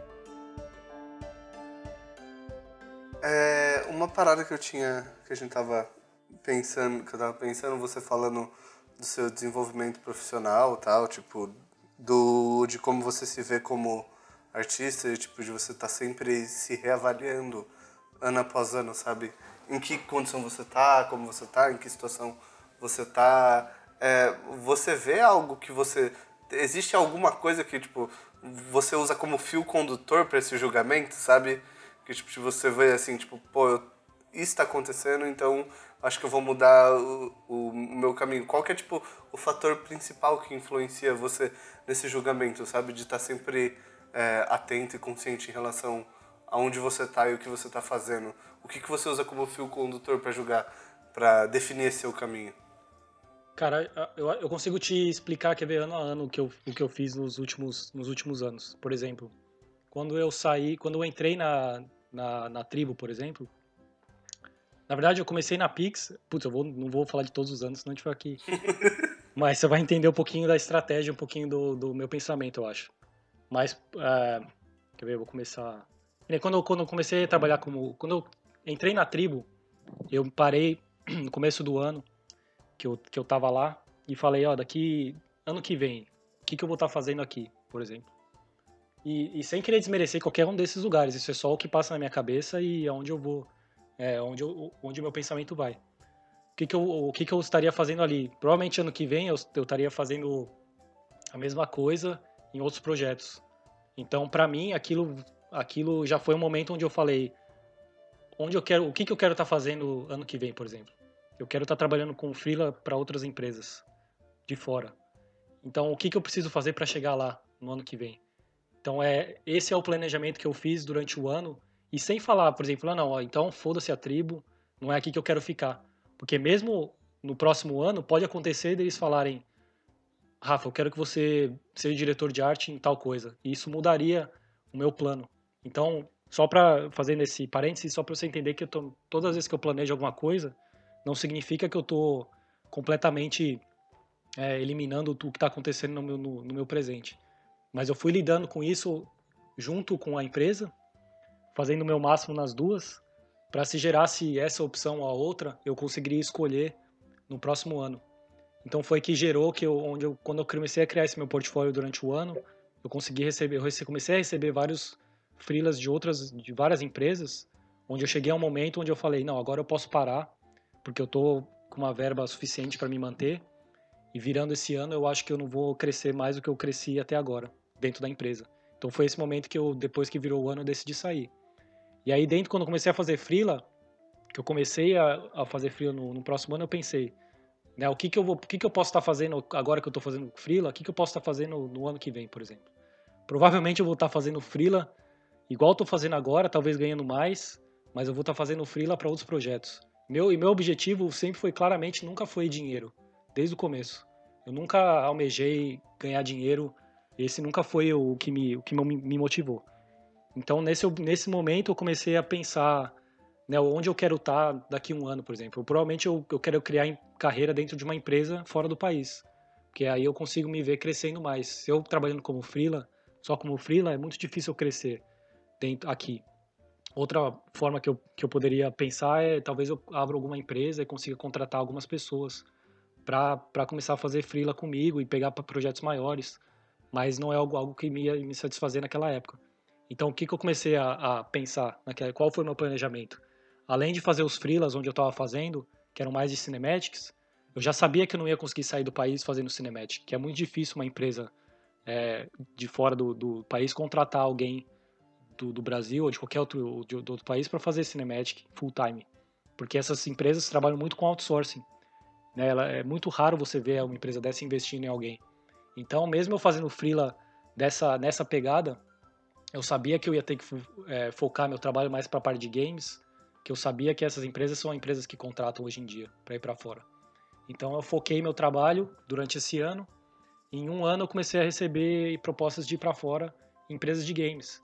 E foi aí que eu tive eu tive várias opções e acabei né, indo para várias, conhecendo várias empresas e eu, eu consegui escolher uma. E acabei indo para BioWare naquela época. Dentro da empresa, de novo, eu, eu, eu tava aprendendo muita coisa, dentro da empresa, aprendi pra caramba, aí, mas eu parei e olhei, que que eu vou, onde eu vou estar daqui, daqui um ano dentro dessa empresa, certo? Então, esse é o pensamento que sempre foi, foi me levando para frente e fazendo o meu, fazendo sempre eu, eu, eu produzir mais coisa e, sem, e nunca parar. Mesmo quando eu estava na BioWare, eu produzi pra caramba lá dentro, mas mesmo assim eu falei, o que, que eu tenho que fazer para eu ir para um outro lugar onde eu consegui crescer mais? Né, eu poderia também, dentro da BioWare, ir para. Eu tinha duas opções. Eu poderia ir para Edmonton também, que era outra sede da BioWare, e crescer lá dentro, com outros projetos, que eles tinham outros projetos, né? Agora que, ele, o, que eles mostraram agora, é o Anthem, que vai sair agora. Ah, sei, sei, aham. Que é de robô. Na época eles já estavam produzindo Sim. esse projeto, eles estavam precisando de alguém para ir para Edmonton para ajudar nesse projeto. Então eu tinha essa opção, mas uma outra opção que eu tinha era ir para um estúdio maior, onde eu também conseguiria crescer, que no caso seria ir para a Sony também, mas não não estava nem pensando na Sony na época, mas eu estava vendo para onde a indústria estava indo. Então eu comecei a criar alguns trabalhos mais focado nisso, um pouco mais realista. Fiz alguns trabalhos mais um pouco mais técnicos também, focando mais na parte de render. E aí foi aos poucos tentando criar mais, mostrando que eu estava ainda já estava na indústria, mas ainda estava produzindo. E isso também gerou várias ofertas de novo. Eu sempre tive ofertas da Blizzard todas as vezes que eu mudei de, de, de estúdios também. Mas eu tive outras, nesse caso, outras de, de estúdios maiores também. E aí consegui escolher também na época. E aí que eu fui para San Diego. E lá em San Diego eu já fui como supervisor. Então é essa mentalidade de ir crescendo todo ano foi o que foi me, me, me motivando a, a, ir a mudando de, de, empresas. E na época que eu saí da BioWare também eles me fizeram essa oferta de ir para Edmonton, para também trabalhar como, como lead lá. E eu acabei escolhendo ir para San Diego mais por causa do, do país e tudo mais, e família, de ser uma coisa onde eu, onde aqui na Califórnia onde teria mais opções. Então eu acabei vindo para cá e aí trabalhando supervisor na, no estúdio da, lá da Sony, também aprendendo pra caramba. E foi durante esse ano que eu tava lá, eu também pensei, aonde que eu, eu tô como supervisor aqui agora, né? O que que eu, onde eu vou crescer no, no próximo ano que eu vou estar tá aqui? O que que eu vou poder fazer a mais e aonde eu vou focar meus esforços? Então é sempre esse lance. E aí foi numa época que eu, que eu vi e falei, ah, provavelmente eu vou estar tá aqui, mas vou estar tá trabalhando em outros projetos, fazendo o que eu estou fazendo agora. E foi aí que eu comecei a focar, né? E, e aí foi uma mentalidade diferente, onde eu ia focar mais na, na... Como eu tinha acesso a muitos estúdios da Sony, eu foquei muito em, em parcerias e tentar conhecer o máximo possível de, de pessoas do mercado e fui a, ah, meio que profissionalmente expandindo meu leque nessa, nessa parte também. E foi a partir do momento que eu, que eu decidi sair de lá, que eu entrei em contato com todos os estúdios, falando, ó, oh, eu estou querendo sair, eu quero saber se você tem interesse de a gente conversar de alguma coisa. E de novo, tive várias ofertas de outros estúdios. O lance é, quando você está nesse mercado, é um mercado que realmente precisa de gente. É muito difícil você achar pessoas. Até hoje em dia é muito difícil conseguir contratar alguém, mesmo é, character artist do, do, da equipe mesmo aqui nos Estados Unidos. Tem muito estúdio aqui, tem muito projeto acontecendo e vai ter mais ainda durante os próximos anos, o tanto de sucesso que está fazendo agora nessa parte de games. E ainda é, cada vez mais é mais difícil achar gente. Então, a partir do momento que, que eu estou na posição que eu estou agora, para mim é mais fácil ir para outros estúdios. Então, eu tenho essa mentalidade de sempre reavaliar o meu foco todo ano para tentar ver o que, que eu posso fazer a mais do que eu estou fazendo agora. E, de novo, não desmerecendo o que eu estou fazendo agora ou o que eu fiz an anteriormente, é sempre tentando não me prender a algo que, que, que seja não físico, mas é o lance do. Acho que até o lance do físico até se encaixa nisso, né? Você não ficar preso aonde você está no momento, para quem você está trabalhando, o que você está fazendo. É mais o como você vai crescer profissionalmente todo a cada ano. E pessoalmente também, né? Acho que minha arte mudou. Até como você falou, André, do lance de. Ah, três anos atrás eu não me via postando o que eu posto hoje, né? Eu também não me, vi, não me vejo postando hoje o que eu postei três anos atrás. Então, mesmo no meu lance do portfólio, todo ano eu estou tentando né, reavaliar o que está lá, o que, que eu estou mostrando, como eu estou me apresentando, para tentar sempre passar uma, uma posição diferente da onde eu estou profissionalmente no momento, o que, que eu quero fazer. E mesmo o lance do diretor de arte, é, eu estando no estúdio é, de Santa Mônica, vamos fazer 4, 5 anos já. E foi o tempo que eu mais fiquei dentro do estúdio, né? Mas eu fiquei lá dentro porque realmente eu estava sendo puxado profissionalmente para um lado onde eu queria, né? Onde eu sempre procurei. E isso foi um lance que me fez ficar lá. Esse lance de, de sempre estar tá. Reavaliando. Reavaliando, re, é, reavaliando. É, todo ano, lá dentro foi uma, um processo onde realmente eu estava crescendo a cada ano. Né? No primeiro ano, onde eu trabalhei com um lance de pré-produção, onde eu fiz muita coisa na, na mão mesmo, criei muita escultura, 3D, estava bem na pegada de produzir. No segundo ano, eu estava fazendo a parte de jogo praticamente sozinho, montando a equipe, crescendo dentro do estúdio. No terceiro ano a gente estava terminando o jogo, a equipe realmente começou a produzir, eu fui para uma parte mais de direção. Então foi um processo onde realmente estava crescendo dentro da empresa, o que me fez ficar lá há, há mais tempo. Né? Então, é mesmo o lance de, de eu tentar ver realmente o que está acontecendo, o que, que vai acontecer no próximo ano, onde eu estou num lugar onde realmente está suprindo essa minha necessidade, não tem motivo de eu sair, né? Mas agora, por exemplo, né? agora eu estou num cargo de direção de arte E nesse próximo projeto eu vou fazer a parte de direção, já estou lidando com outras, outras, é, outros desafios, de lidar com pessoas, lidar com, com, com a parte mais financeira e, e toda essa parte eu estou crescendo muito, estou aprendendo muita coisa e vamos ver para onde isso vai levar, mas eu já estou com ideias de qual, qual é a próxima etapa e nunca tentar, né, para sempre sempre almejar o, meu, o meu objetivo maior, né, deixar essas etapas menores como uma é, um, um, método de, de crescer profissionalmente, mas sempre almejando algo maior. Nesse é o lance da, de, de mudar. E isso eu faço isso pessoalmente também, né? Eu vejo minha vida como está né, no momento que onde a gente vai investir. É, eu falo isso eu, eu, minha família, minha mulher, onde a gente vai investir pessoalmente para a gente sempre crescer como pessoa também e como é, como personalidade e tudo mais. Acho que dessa forma a gente vai se amadurecendo cada, cada vez mais e vai sempre sempre melhorando. Muito bom. Demais. Sensacional. E ficando mais rico, né, também.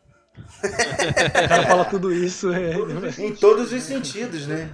Todos os sentidos. E, e uma, você falou, tipo, desse processo que você tá sempre buscando algo, algo a mais, aí, tipo, principalmente artisticamente, de não. De, eu, eu, eu vejo que, tipo, pelo, pelo menos o que deu pra perceber é que sempre que você vê que você tá chegando próximo de uma zona de conforto, você já começa a se reavaliar, né? E, e assim, você tem planos, tipo, do que você pretende fazer no futuro, o que você quer fazer agora, tipo, você estando num cargo de direção, você põe tanto a mão na massa quanto você colocava antes? Eu não, não igual antes, mas por causa de tempo mesmo. Mas aí eu, eu tento focar o máximo que eu posso em projetos pessoais e tô, tô fazendo algumas coisas mais, mais para um, né, daqui cinco anos, não sei que quantos anos, mas tentando sempre almejar algo maior. Mas o lance é sempre não se, se aprender tanto a isso. Eu acho que dentro do. Eu tenho esse objetivo maior, onde eu sempre estou trabalhando do lado e acaba me suprindo mesmo essa, essa lance de, de, eu querer fazer, de querer colocar a mão na massa, que, eu, que ainda é uma coisa que eu, né, que eu, que eu gosto de fazer, que eu trabalhei tanto para fazer. Então eu tento não me não me, me desprender tanto dessa parte, mas lá no estúdio eu acabo indo mais na mais na parte de direção. Mas acaba, acho que eu estou lidando nesse momento agora como uma, um lance de aprender um lado que eu, que eu aprendi muito durante esses últimos dois anos, mas não tanto pelo fato de eu não estar tá nessa posição há muitos anos. Né? Eu acabei pegando mais no final. No começo eu estava produzindo muito, eu estava mais na parte de mão na massa, tentando apresentar projeto para para os execs da Sony e tudo mais, então eu estava mais nessa parte também que eu não conhecia, aprender pra, aprendi pra caramba como apresentar um projeto, como fazer né, o que é necessário. Agora a gente está apresentando outros projetos também lá no estúdio.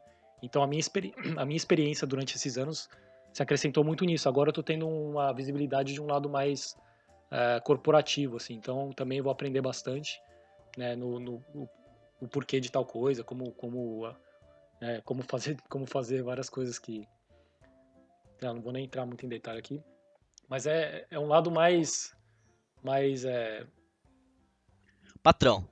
Um lado diferente, digamos assim. diferente.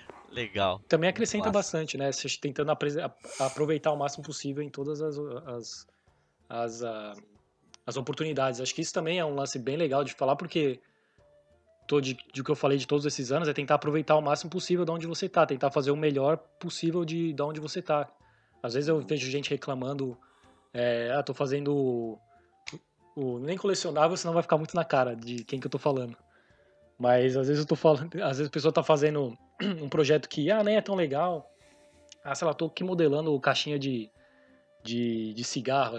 Acho que nem hoje em dia nem tem mais, né? Caixinha de cigarro. Mas na minha época a gente tem que fazer. Não.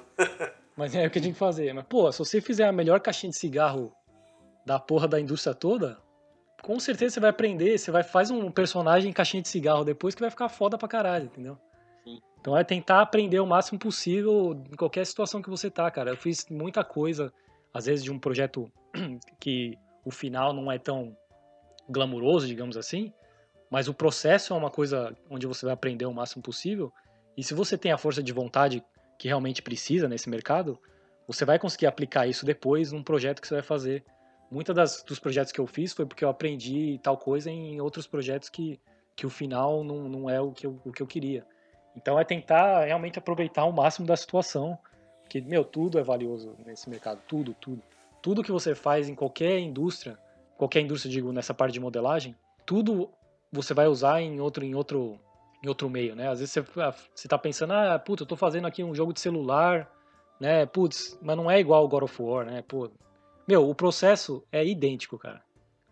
Da parte de personagem, né? lógico que quando você começa a entrar numa parte mais técnica do, do jogo é muito diferente, mas na parte de personagem, se você está criando um personagem para um jogo de celular, o processo é praticamente idêntico para quando você vai fazer um, um, um, um God of War. É lógico que você tem que ter uma, uma noção diferente de, de design, às vezes, você tem que estar numa outra etapa na sua vida de, de conhecimento de criação de personagens, tudo mais, de, do lance do ZBrush e tudo mais, mas o processo é igual, cara. Se você aproveitar o máximo possível de você estar tá nesse processo de criar personagens low poly para celular, quando você chegar nessa etapa que você vai apresentar um projeto maior, você vai ter esse conhecimento que você absorveu de um, de um desse outro projeto, né? Então é tentar realmente entender e aproveitar o máximo possível de onde você está, sempre com aquele, com aquela meta maior do enquanto você está fazendo, que a gente conversou, que a gente falou até agora.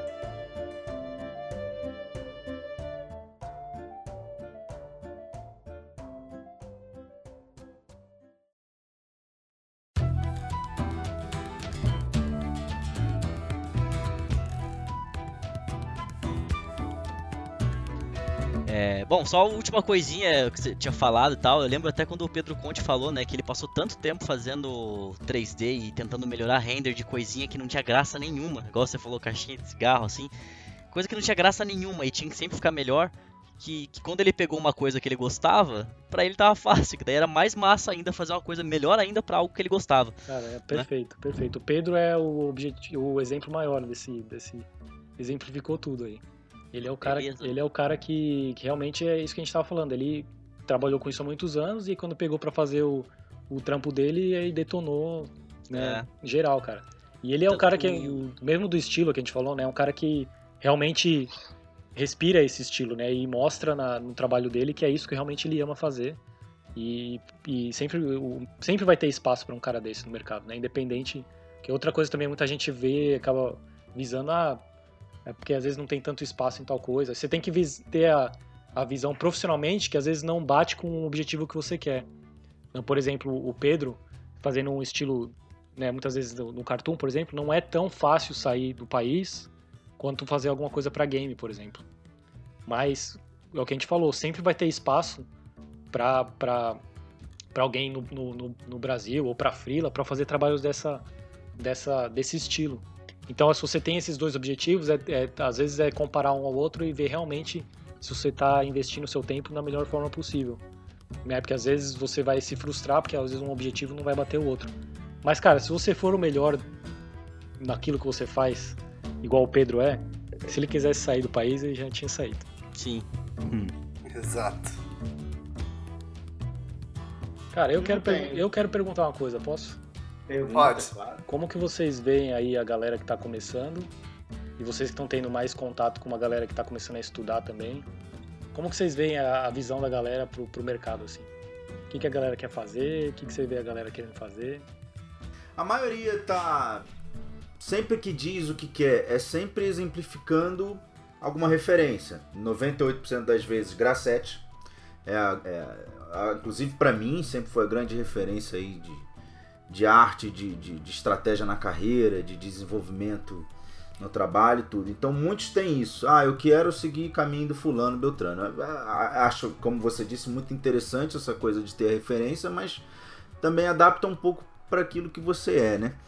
Eu vejo que muitos estão bastante assustados, com dúvida, com medo, porque diz que demora, né? Alguns anos, claro, e que não sabe se vai dar certo. E o que eu sempre digo é que qualquer profissão, beleza, então, então vamos para engenharias. Agora são cinco anos estudando igual um louco, louco. E quando se forma na engenharia, a mesma coisa. Você vai pegar numa empresinha menor, vai ser mais estagiário do que qualquer outra coisa. Leva anos, né? Então não tem para onde correr, na minha opinião, para qualquer profissão como o Grassetti mesmo já citou aqui hoje, qualquer profissão você leva anos para aprender e amadurecer naquilo e ficar pronto, reconhecido no mercado e achar o seu espaço. Mas muitos ainda têm esse medo se vai dar certo, mas os que estão realmente aí com um objetivo claro, para mim eu percebo que 80% tem falado muito em games. O, o resto, vamos dizer aí mais uns 15% por aí, bem por aí, é, action figures, né? Cinema, cinematic, eu, eu tenho ouvido muito pouco mesmo. É, a, ultimamente. A grande maioria é jogo. Talvez né? por falta de referência, não sei. Tenho ouvido muito pouco. Eu acho que o lance, deixa eu só, só comentar, o lance da referência, até você comentou o meu nome, eu acho que é importante, eu sempre tive, até mesmo quando eu comecei, eu acho que o Fausto sempre foi uma grande referência para mim. Na época que, que eu comecei, entrei na, na Pix, na tribo, ele, ele já tinha saído do país, indo pra Blizzard. E ele chegou ao cargo de direção também lá na Blizzard. E saiu, né? Fazendo, saiu. Pra fazer, pra fazer concepts pra filme e tudo mais, e tá indo super bem aí. Mas acho que o lance, para mim, sempre foi muito importante também ter ele como referência. E você pode ver que meu caminho acabou indo para outro caminho diferente, conforme eu fui é, evoluindo profissionalmente também. Então acho que é bem importante a pessoa ter, eu até fico feliz que, que, a, que a galera se inspire em mim, mas sempre acho que a galera tem que ter na mente, né, o, tentar entender o que eu fiz, mas tentar criar o, o caminho próprio aí, né, porque fica, fica difícil para o mercado, a galera seguir o caminho que eu, que eu segui, né? Acho que se a pessoa for se encontrando e tendo o mesma, a mesma perseverança que eu tive em sempre criar coisa nova e tudo mais, acho que ela vai criar caminho aí para ela. Pô, e o mercado tá muito É porque o caminho de cada um é muito próprio, sim. né? Sim, sim. E o mercado cresce muito rápido e muda muito rápido, cara. Exato. Se a gente vê o próprio Igor Cato e o Glauco Longa que estão hoje trabalhando com, com você, Gracete, a história deles também é diferente, mesmo vocês hoje estando juntos na mesma empresa, no mesmo projeto, também é uma história diferente, bem diferente. O que eu, que eu vejo hoje em dia é que, pelo menos do, dos alunos que eu tenho presencial na escola, é que cada turma fecha mais ou menos com 10, né? Eu vejo que todo mundo começa muito empolgado, né? É, alguns a gente já vai percebendo que é aquele fogo de palha, ou talvez não, não é mesmo aquilo que ele queria. E sempre vai sobrando uns dois ou três que realmente você vê que tem aquela paixão pelos, né, pelo, por aquilo e vai continuar firme independente do que, do que aconteça. Então, de 10, geralmente 8 gosta muito, faz as aulas. Só que acaba as aulas, você vê que não posta mais nada, que a pessoa some. E quando você vai perguntar, e aí, fulano, como é que você tá? Ah, tô naquela, não sei o que. Ah, pois é, nunca mais vi você produzindo nada. Aí a pessoa fala, pois é, tenho que voltar, porque eu parei porque não sei o que e porque não sei o que lá. Então eu vejo muita desculpa, muita, muita desculpa de todos os, todos os tipos de desculpa. Só que sempre tem aqueles dois ou três que você vai falar e vai falar e pensar, pô, que orgulho, né? Que, que um Sim. dia eu pude fazer parte de um caminho de uma pessoa que vai ser tão grandiosa, né? E daí dá pra citar inúmeros exemplos, né?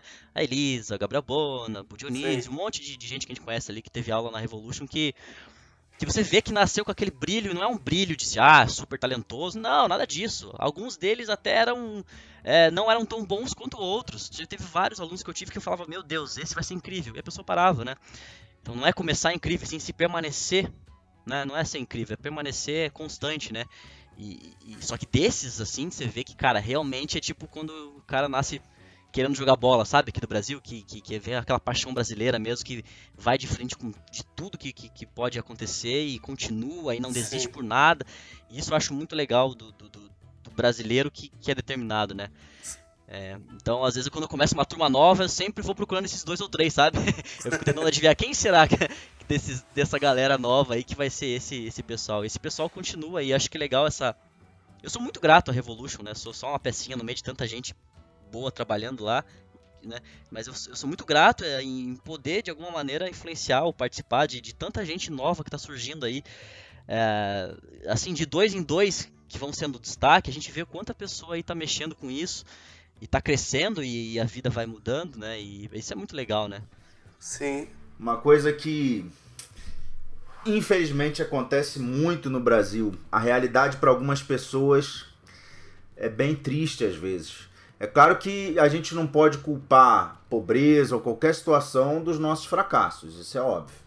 Porém, existem pessoas que têm que lutar, além com, de tudo isso que a gente falou, da dificuldade, da arte, de desenvolvimento, de ir atrás, ser reconhecido. A pessoa às vezes em paralelo tem que lutar com muitas outras coisas, problemas grandes de família, muita falta de recurso, o país ele ainda tem, porque a miséria é muito grande, porém miséria de uma forma geral, né? Então, pobreza também, mas ela é tão grande, mas no entanto a comunicação hoje chegou nessas pessoas. E elas viram essa profissão através da, do YouTube, que todo mundo hoje tem um celular, um computador, até mesmo quem é pobre, e vê, caramba, existe essa profissão, que legal, que interessante. E óbvio, pode ser pobre, e eu tenho alguns alunos que foram atrás e trabalham como garçom, seja o que for, e pagam o curso e vai. Exato. Agora, no meu caso, eu remei a favor da maré. Minha família me levou para frente, né? Minha esposa, casei com a melhor mulher do mundo, me leva para frente. Hum. Sim. É, não, falei até alto. Também. Ela já tá, ela já chegou, né? ênfase é. pra fazer a médica, aí hoje já...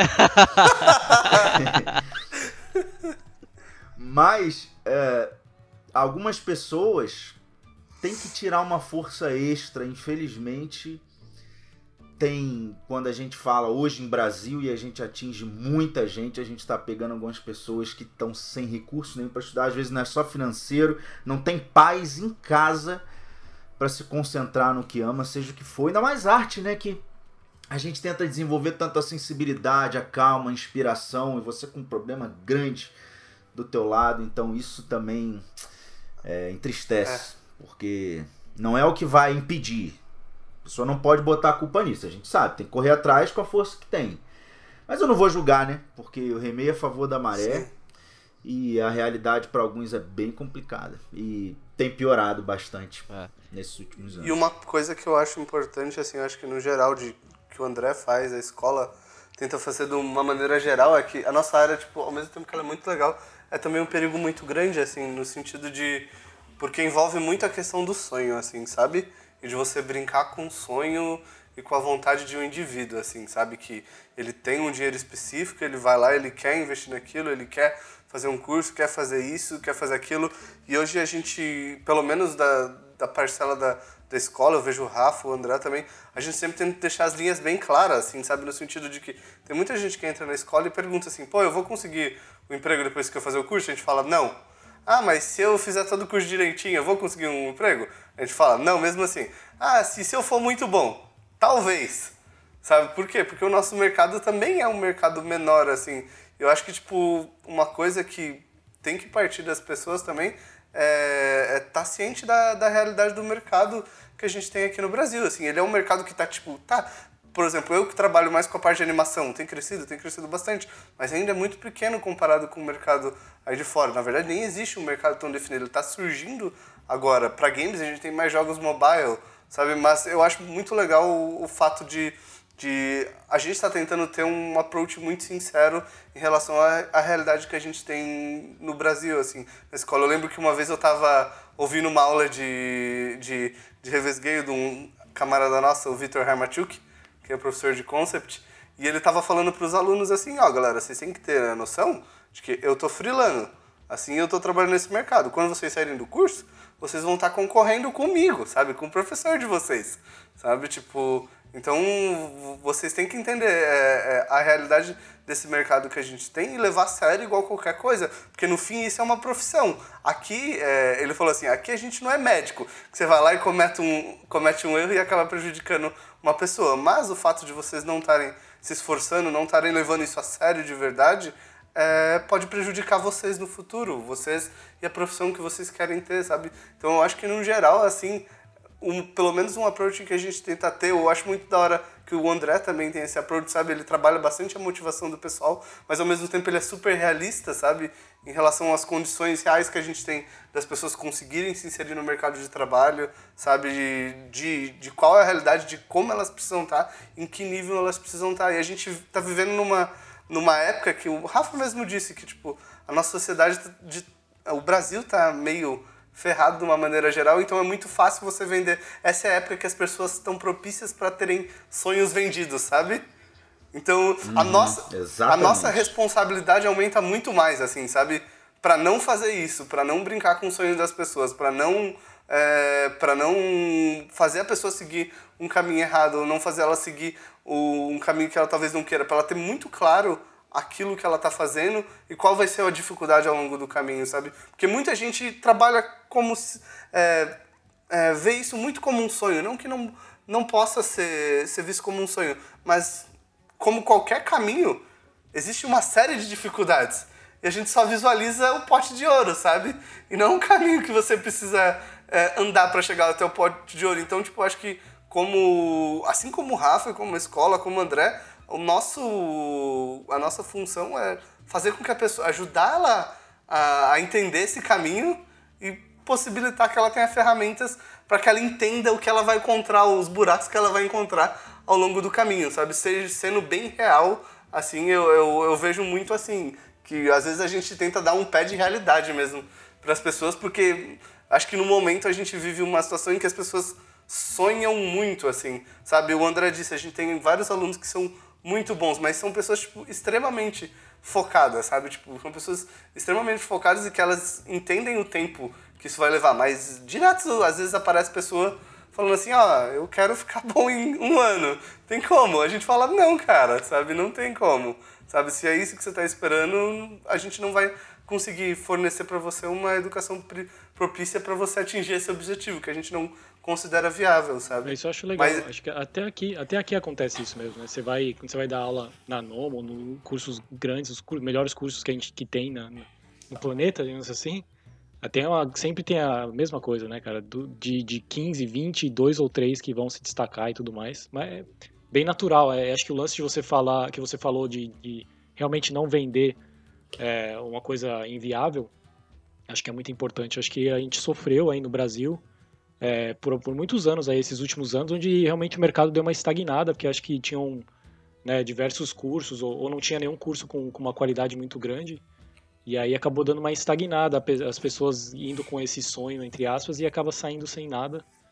E acho que agora tá até legal o lance que vocês estão fazendo, realmente focando nessa parte de ZBrush mesmo, tentando ensinar um pouco mais essa, essa área e, e o que e o que está por trás de tudo isso. Cara, quantos anos faz você não vê um curso de anatomia de, no Brasil que, que realmente.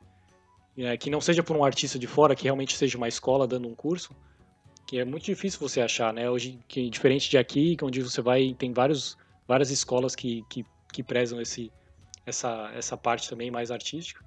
Então acho que é, o mercado acabou dando uma estagnada nesses últimos anos, mas agora eu tô vendo, é, tô vendo uma galera sair uma galera saindo com mais, mais de talento aí. Então acho, puta, bem legal o que vocês estão fazendo. É legal que agora, dois anos depois da escola ter começado, né, praticamente bebê, né? Sim. A gente tá começando a ver resultado de alguns alunos assim que, cara, que incrível, que legal, que, que profissional que essa pessoa vai ser, né? É, e, e, dá muito orgulho, né, a gente ter participado Sim. de 1% que seja, da, da porque é, é, a pessoa por ela mesma, né, a vontade dela, a gente é só um influenciador ali.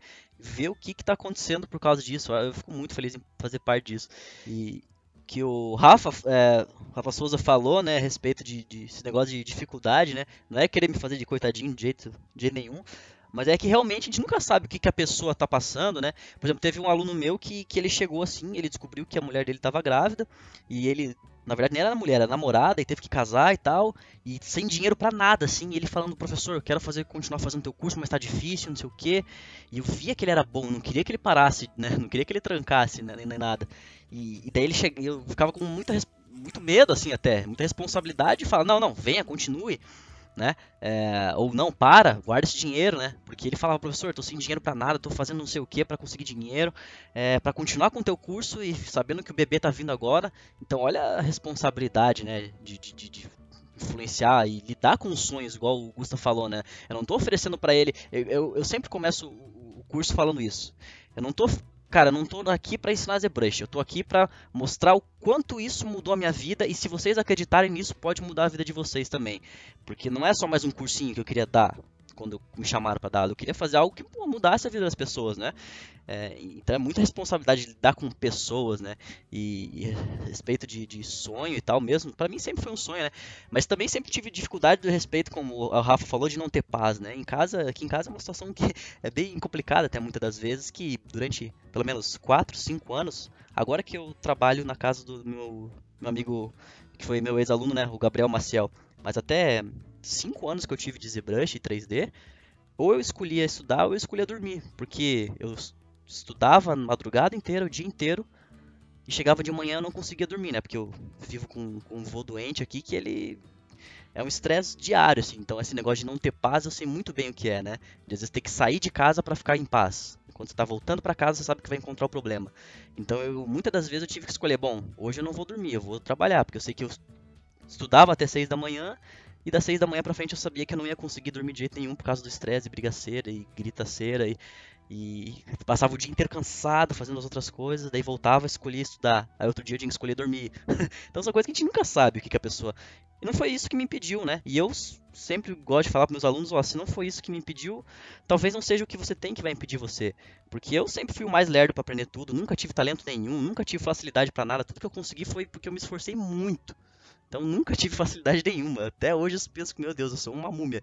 Mas se eu conseguir, com certeza quem está escutando esse podcast passa por problemas que a gente não faz nem ideia, pode conseguir também, né? Porque, igual o Rafa Souza falou nesse vídeo que ele é, postou hoje, a gente vê o Rafa Souza, o Grassetti, o Alex Oliver, Gilberto Magno, Bruno Câmara e tantos outros artistas do Brasil como monstros, né? semideuses, assim. Mas que não são nada mais que pessoas normais que pelo seu esforço, fizeram coisas extraordinárias, né? Que o resultado delas, sim, o resultado delas é monstruoso, é de semideus, são coisas extraordinárias. Mas que são pessoas que passaram por coisas e passam, ou vão passar, coisas que a gente não faz nem ideia, né? Acho que é isso aí, pessoal. A gente falou bastante. Duas horinhas. Amém. é. Bom, pessoal, então chegou o fim de mais um podcast. Eu sinto completamente honrado e feliz é, esses dois Rafaéis, eles não fazem ideia de quanto eles mudaram minha vida. Não é porque eles estão aqui que eu estou falando isso. Se eu falo desde a primeira aula até a última aula de todos os cursos que eu dou e vou dar, é, as mínimas coisas que eles fazem ou deixam de fazer são coisas que eu levo para mim e tento aplicar ao máximo, porque são a minha maior referência. Rafa Souza, como se fosse um pai para mim, a maneira como lida com as pessoas, a maneira como ser humano que ele é, o jeito que ele fala, ele trata a pessoa desde a mais pobre, a mais rica, a mais velha, a mais nova, é tudo muito digno de de nobreza, assim. O cara é um lord, além de ser um gato, fofo. né? Um fofo. fofo. Então é uma coisa que não, não tem palavras, assim, nada que nada que eu não tive na minha vida por não ter um pai, não tenha nada que o Rafa não tenha completado em um ano que eu conheci ele. O Grassetti, bom, acho que também é, ele também não faz nem ideia do quanto que tudo que ele já fez influencia a minha vida. É, é difícil até falar assim, porque eu lembro do primeiro Gunword que eu vi dele, é, ensinando a fazer render. Ele não sabe quantos renders daquele eu já ensinei para os alunos e tudo por causa dele, né? Então eu sei que nem, nunca foi o objetivo de vocês dois, sempre foi pelo, pelo amor à arte, mas isso gerou em mim e nos meus alunos e nos alunos dos meus alunos algo extremamente incrível, assim, que muda, mudou. Hoje em dia eu consigo viver do 3D por causa de vocês dois, assim, né? É óbvio que tem o meu, meu, meu esforço nisso, mas é porque vocês pelas pessoas que são, não porque tentaram ser alguma coisa, mas pelas pessoas que são, construíram, né? Então eu só tenho a agradecer porque para mim é uma honra incrível estar tá aqui. Eu não sou nem uma formiga perto de dois elefantes gigantes aí, no bom sentido, porque é, acredito que todo mundo está escutando esse podcast gostaria também de estar tá aqui no meu lugar conversando com vocês. Eu não sou nada além do que um estudante, querendo também ficar bom alguma coisa. E agradecer em nome da, da Escola Revolution por esse papo gostoso que a gente teve aí. É muito, muito importante para todos nós brasileiros ter ícones e espelhos como vocês, que são humanos, têm falhas, têm defeitos, mas que quando as coisas estão difíceis, quando as coisas estão complicadas, pode ter certeza que não tem um dia que as coisas estão difíceis, complicadas, que eu não penso, bah, tem o Souza, pô, tem o Grassetti, eu vou chegar lá, eu vou conseguir. Então vocês são realmente o que eu digo da luz do mundo, né? No meio de tanta coisa ruim, tanta pessoa ruim, tanta desgraça que a gente vê, que às vezes a gente desacredita do ser humano, é abrir um vídeo de vocês que a gente fala, pronto, tá aí, tô novo, renovou. Então, agradecer, muito obrigado, Rafa Grassetti, muito obrigado, Rafa Souza, obrigado, Gustavo, por estar comigo nessa caminhada, como se fosse meu irmão, não tem nada que eu... É muito legal trabalhar com você, porque não tem nada que eu fale com você que eu não falaria se não fosse meu, meu, meu amigo, é muito legal isso. E ó, gente, eu posso, eu posso atestar, assim, eu conheço o André já faz, a gente vai fazer três anos já de amizade, desde o primeiro dia que eu conheço o André, ele fala do nome do Rafa Souza e do Rafael Grassetti. Acho que a galera tá de saco cheio já. é, mas é, não, não tem como não falar, né? Acho que a, a boca fala do que o coração tá cheio, né? E se, se tá cheio de, de vocês é porque que vocês são, são um exemplo para todos nós. Então, pessoal, muito obrigado. Então, é, vou passar a palavra para vocês agora. Quem quiser dar um tchauzinho. Souza, manda bala. Bom, é, André, obrigado, cara. Lindo demais o que você falou. Para mim, você também é uma grande inspiração de trabalho, de artista, de tudo. E, cara, te amo demais. Quero agradecer demais a você por tudo, tudo, tudo. Quero agradecer ao Gustavo e a vocês dois especificamente que me chamaram para estar tá aqui nessa, nessa participando nessa nesse hangout maravilhoso com o Grassetti, porque também sou fã de todos vocês, inclusive do Grassetti, então meu coração está aqui disparado. E quero agradecer demais a você, Grassetti, por hoje. Sei que seu tempo é bem complicado, limitado, e você está aqui de coração ajudando todo mundo, a todos nós. Essa palestra também foi, foi pra gente, a gente, pra gente aprender muito. E obrigado por tudo que você fez, Gracete. Porque esse caminho que você mostrou para todos nos inspirou, nos faz feliz, mais apaixonado pela arte, nos mostra que existe isso tudo né? Você foi desbravando com poucas referências à sua frente, você teve, mas você tinha pouquíssimos casos quando você desbravou. Você é um dos maiores exemplos de artista, de, de pessoa, de tudo, mas também de coragem. Cara, obrigado demais por isso e obrigado a todos vocês. So, eles já falaram um monte, eu só vou encerrar aqui rapidinho. Queria agradecer vocês, a Rafa, Souza, André Rafa, o Grassetti, sabe? A escola, no geral, depende muito das pessoas, assim, sabe? Eu aprendi... Eu sempre fui uma pessoa mais isolada, naturalmente, assim.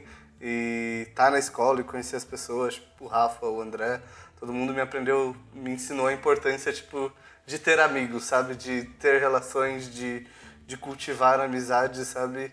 E, assim, se não fosse o Andrezinho, se não fosse o Rafa, acho que eles fizeram parte fundamental da história da escola e, tipo, Gracete, aqui na escola, tipo, nos corredores da escola, de tudo que a gente faz, tudo que a gente fala, você, tipo, é referência não só para os alunos, mas para a escola como um todo, assim, a gente, em termos de importância, a gente ouve muito seu nome, a gente ouve muito o nome do, do, do Rafa Souza, sabe, e a gente vê o quão referência vocês são para uma quantidade absurda de gente que quer trabalhar com isso, sabe? E o mais lindo de ver é que, tipo, a gente tem diversas referências das mais horríveis o possível no mundo. Mas é muito lindo de ver que uma caralhada de gente tem, tipo, referências incríveis que nem vocês, assim, sabe?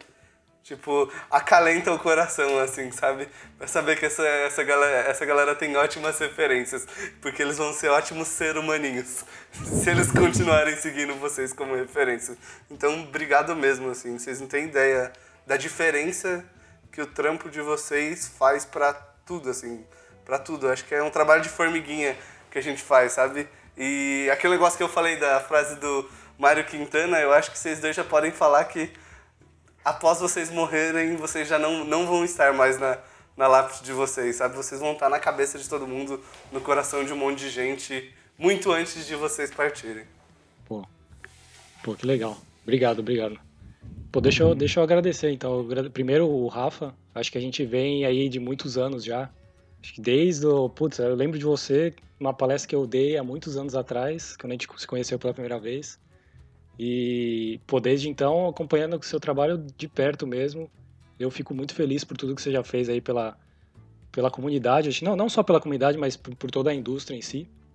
Acho que a, o Brasil tem, tem muito a crescer e, tem, e são poucas pessoas que realmente trabalham para isso, né? Você vê muita gente acaba se, se, se desprendendo um pouco e acaba não valorizando tanto. E eu acho muito importante a gente dar, dar, dar o valor e tentar ajudar o máximo possível, pelo fato de ter tanto talento que, que às vezes não é tão, tão bem explorado no, no Brasil, né? Então eu, eu, tento fazer isso na medida que eu consigo também, mas eu queria agradecer por tudo que você faz, acho que, acho que é muito legal mesmo, e sou muito, muito, é, muito grato mesmo, acho muito feliz. E acho que disso, cara... Obrigado. Eu acho que o André vindo também nessa pegada, do pouco que eu conheço o, o André mesmo, acho, acho que de um ano para cá que realmente a gente vem se falando mais. Também fico muito feliz, cara, pelo que você está mudando.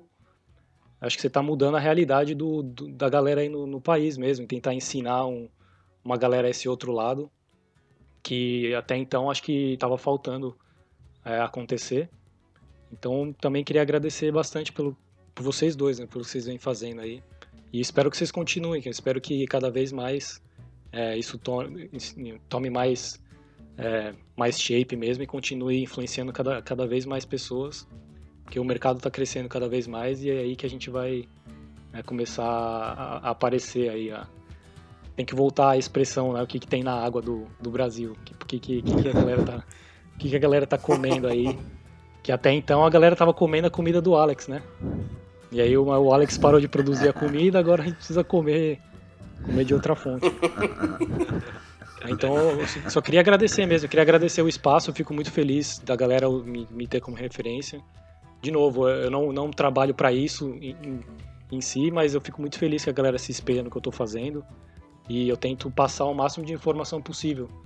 Né? Se a galera até. Por isso que eu acho legal esse espaço aqui, eu quis participar também com vocês, para a gente compartilhar um pouquinho mais. E assim que eu, que eu, que eu puder, eu vou aí visitar vocês pra gente fazer alguma coisa. Tamo, tamo Bom, contando os, nos dedos os dias, hein? Os dias não, os meses. Nos dedos só dá pra contar os meses. Amanhã é, vai ser, vai ser muito legal mesmo. Se puder vir, pô, ano que vem, tipo, montar um evento 3D bem massa aí, pô, com, com tudo que é Rafael que tem nesse país. Ia ser incrível. Rafael Santos, ressuscita ele. É. Legal. Pô, brigadão, galera. Vamos, vamos fechar então? Fechamos. Fechamos. Então vamos dar o... Obrigado, gente. Obrigado por tudo. Valeu! Valeu. Obrigadão.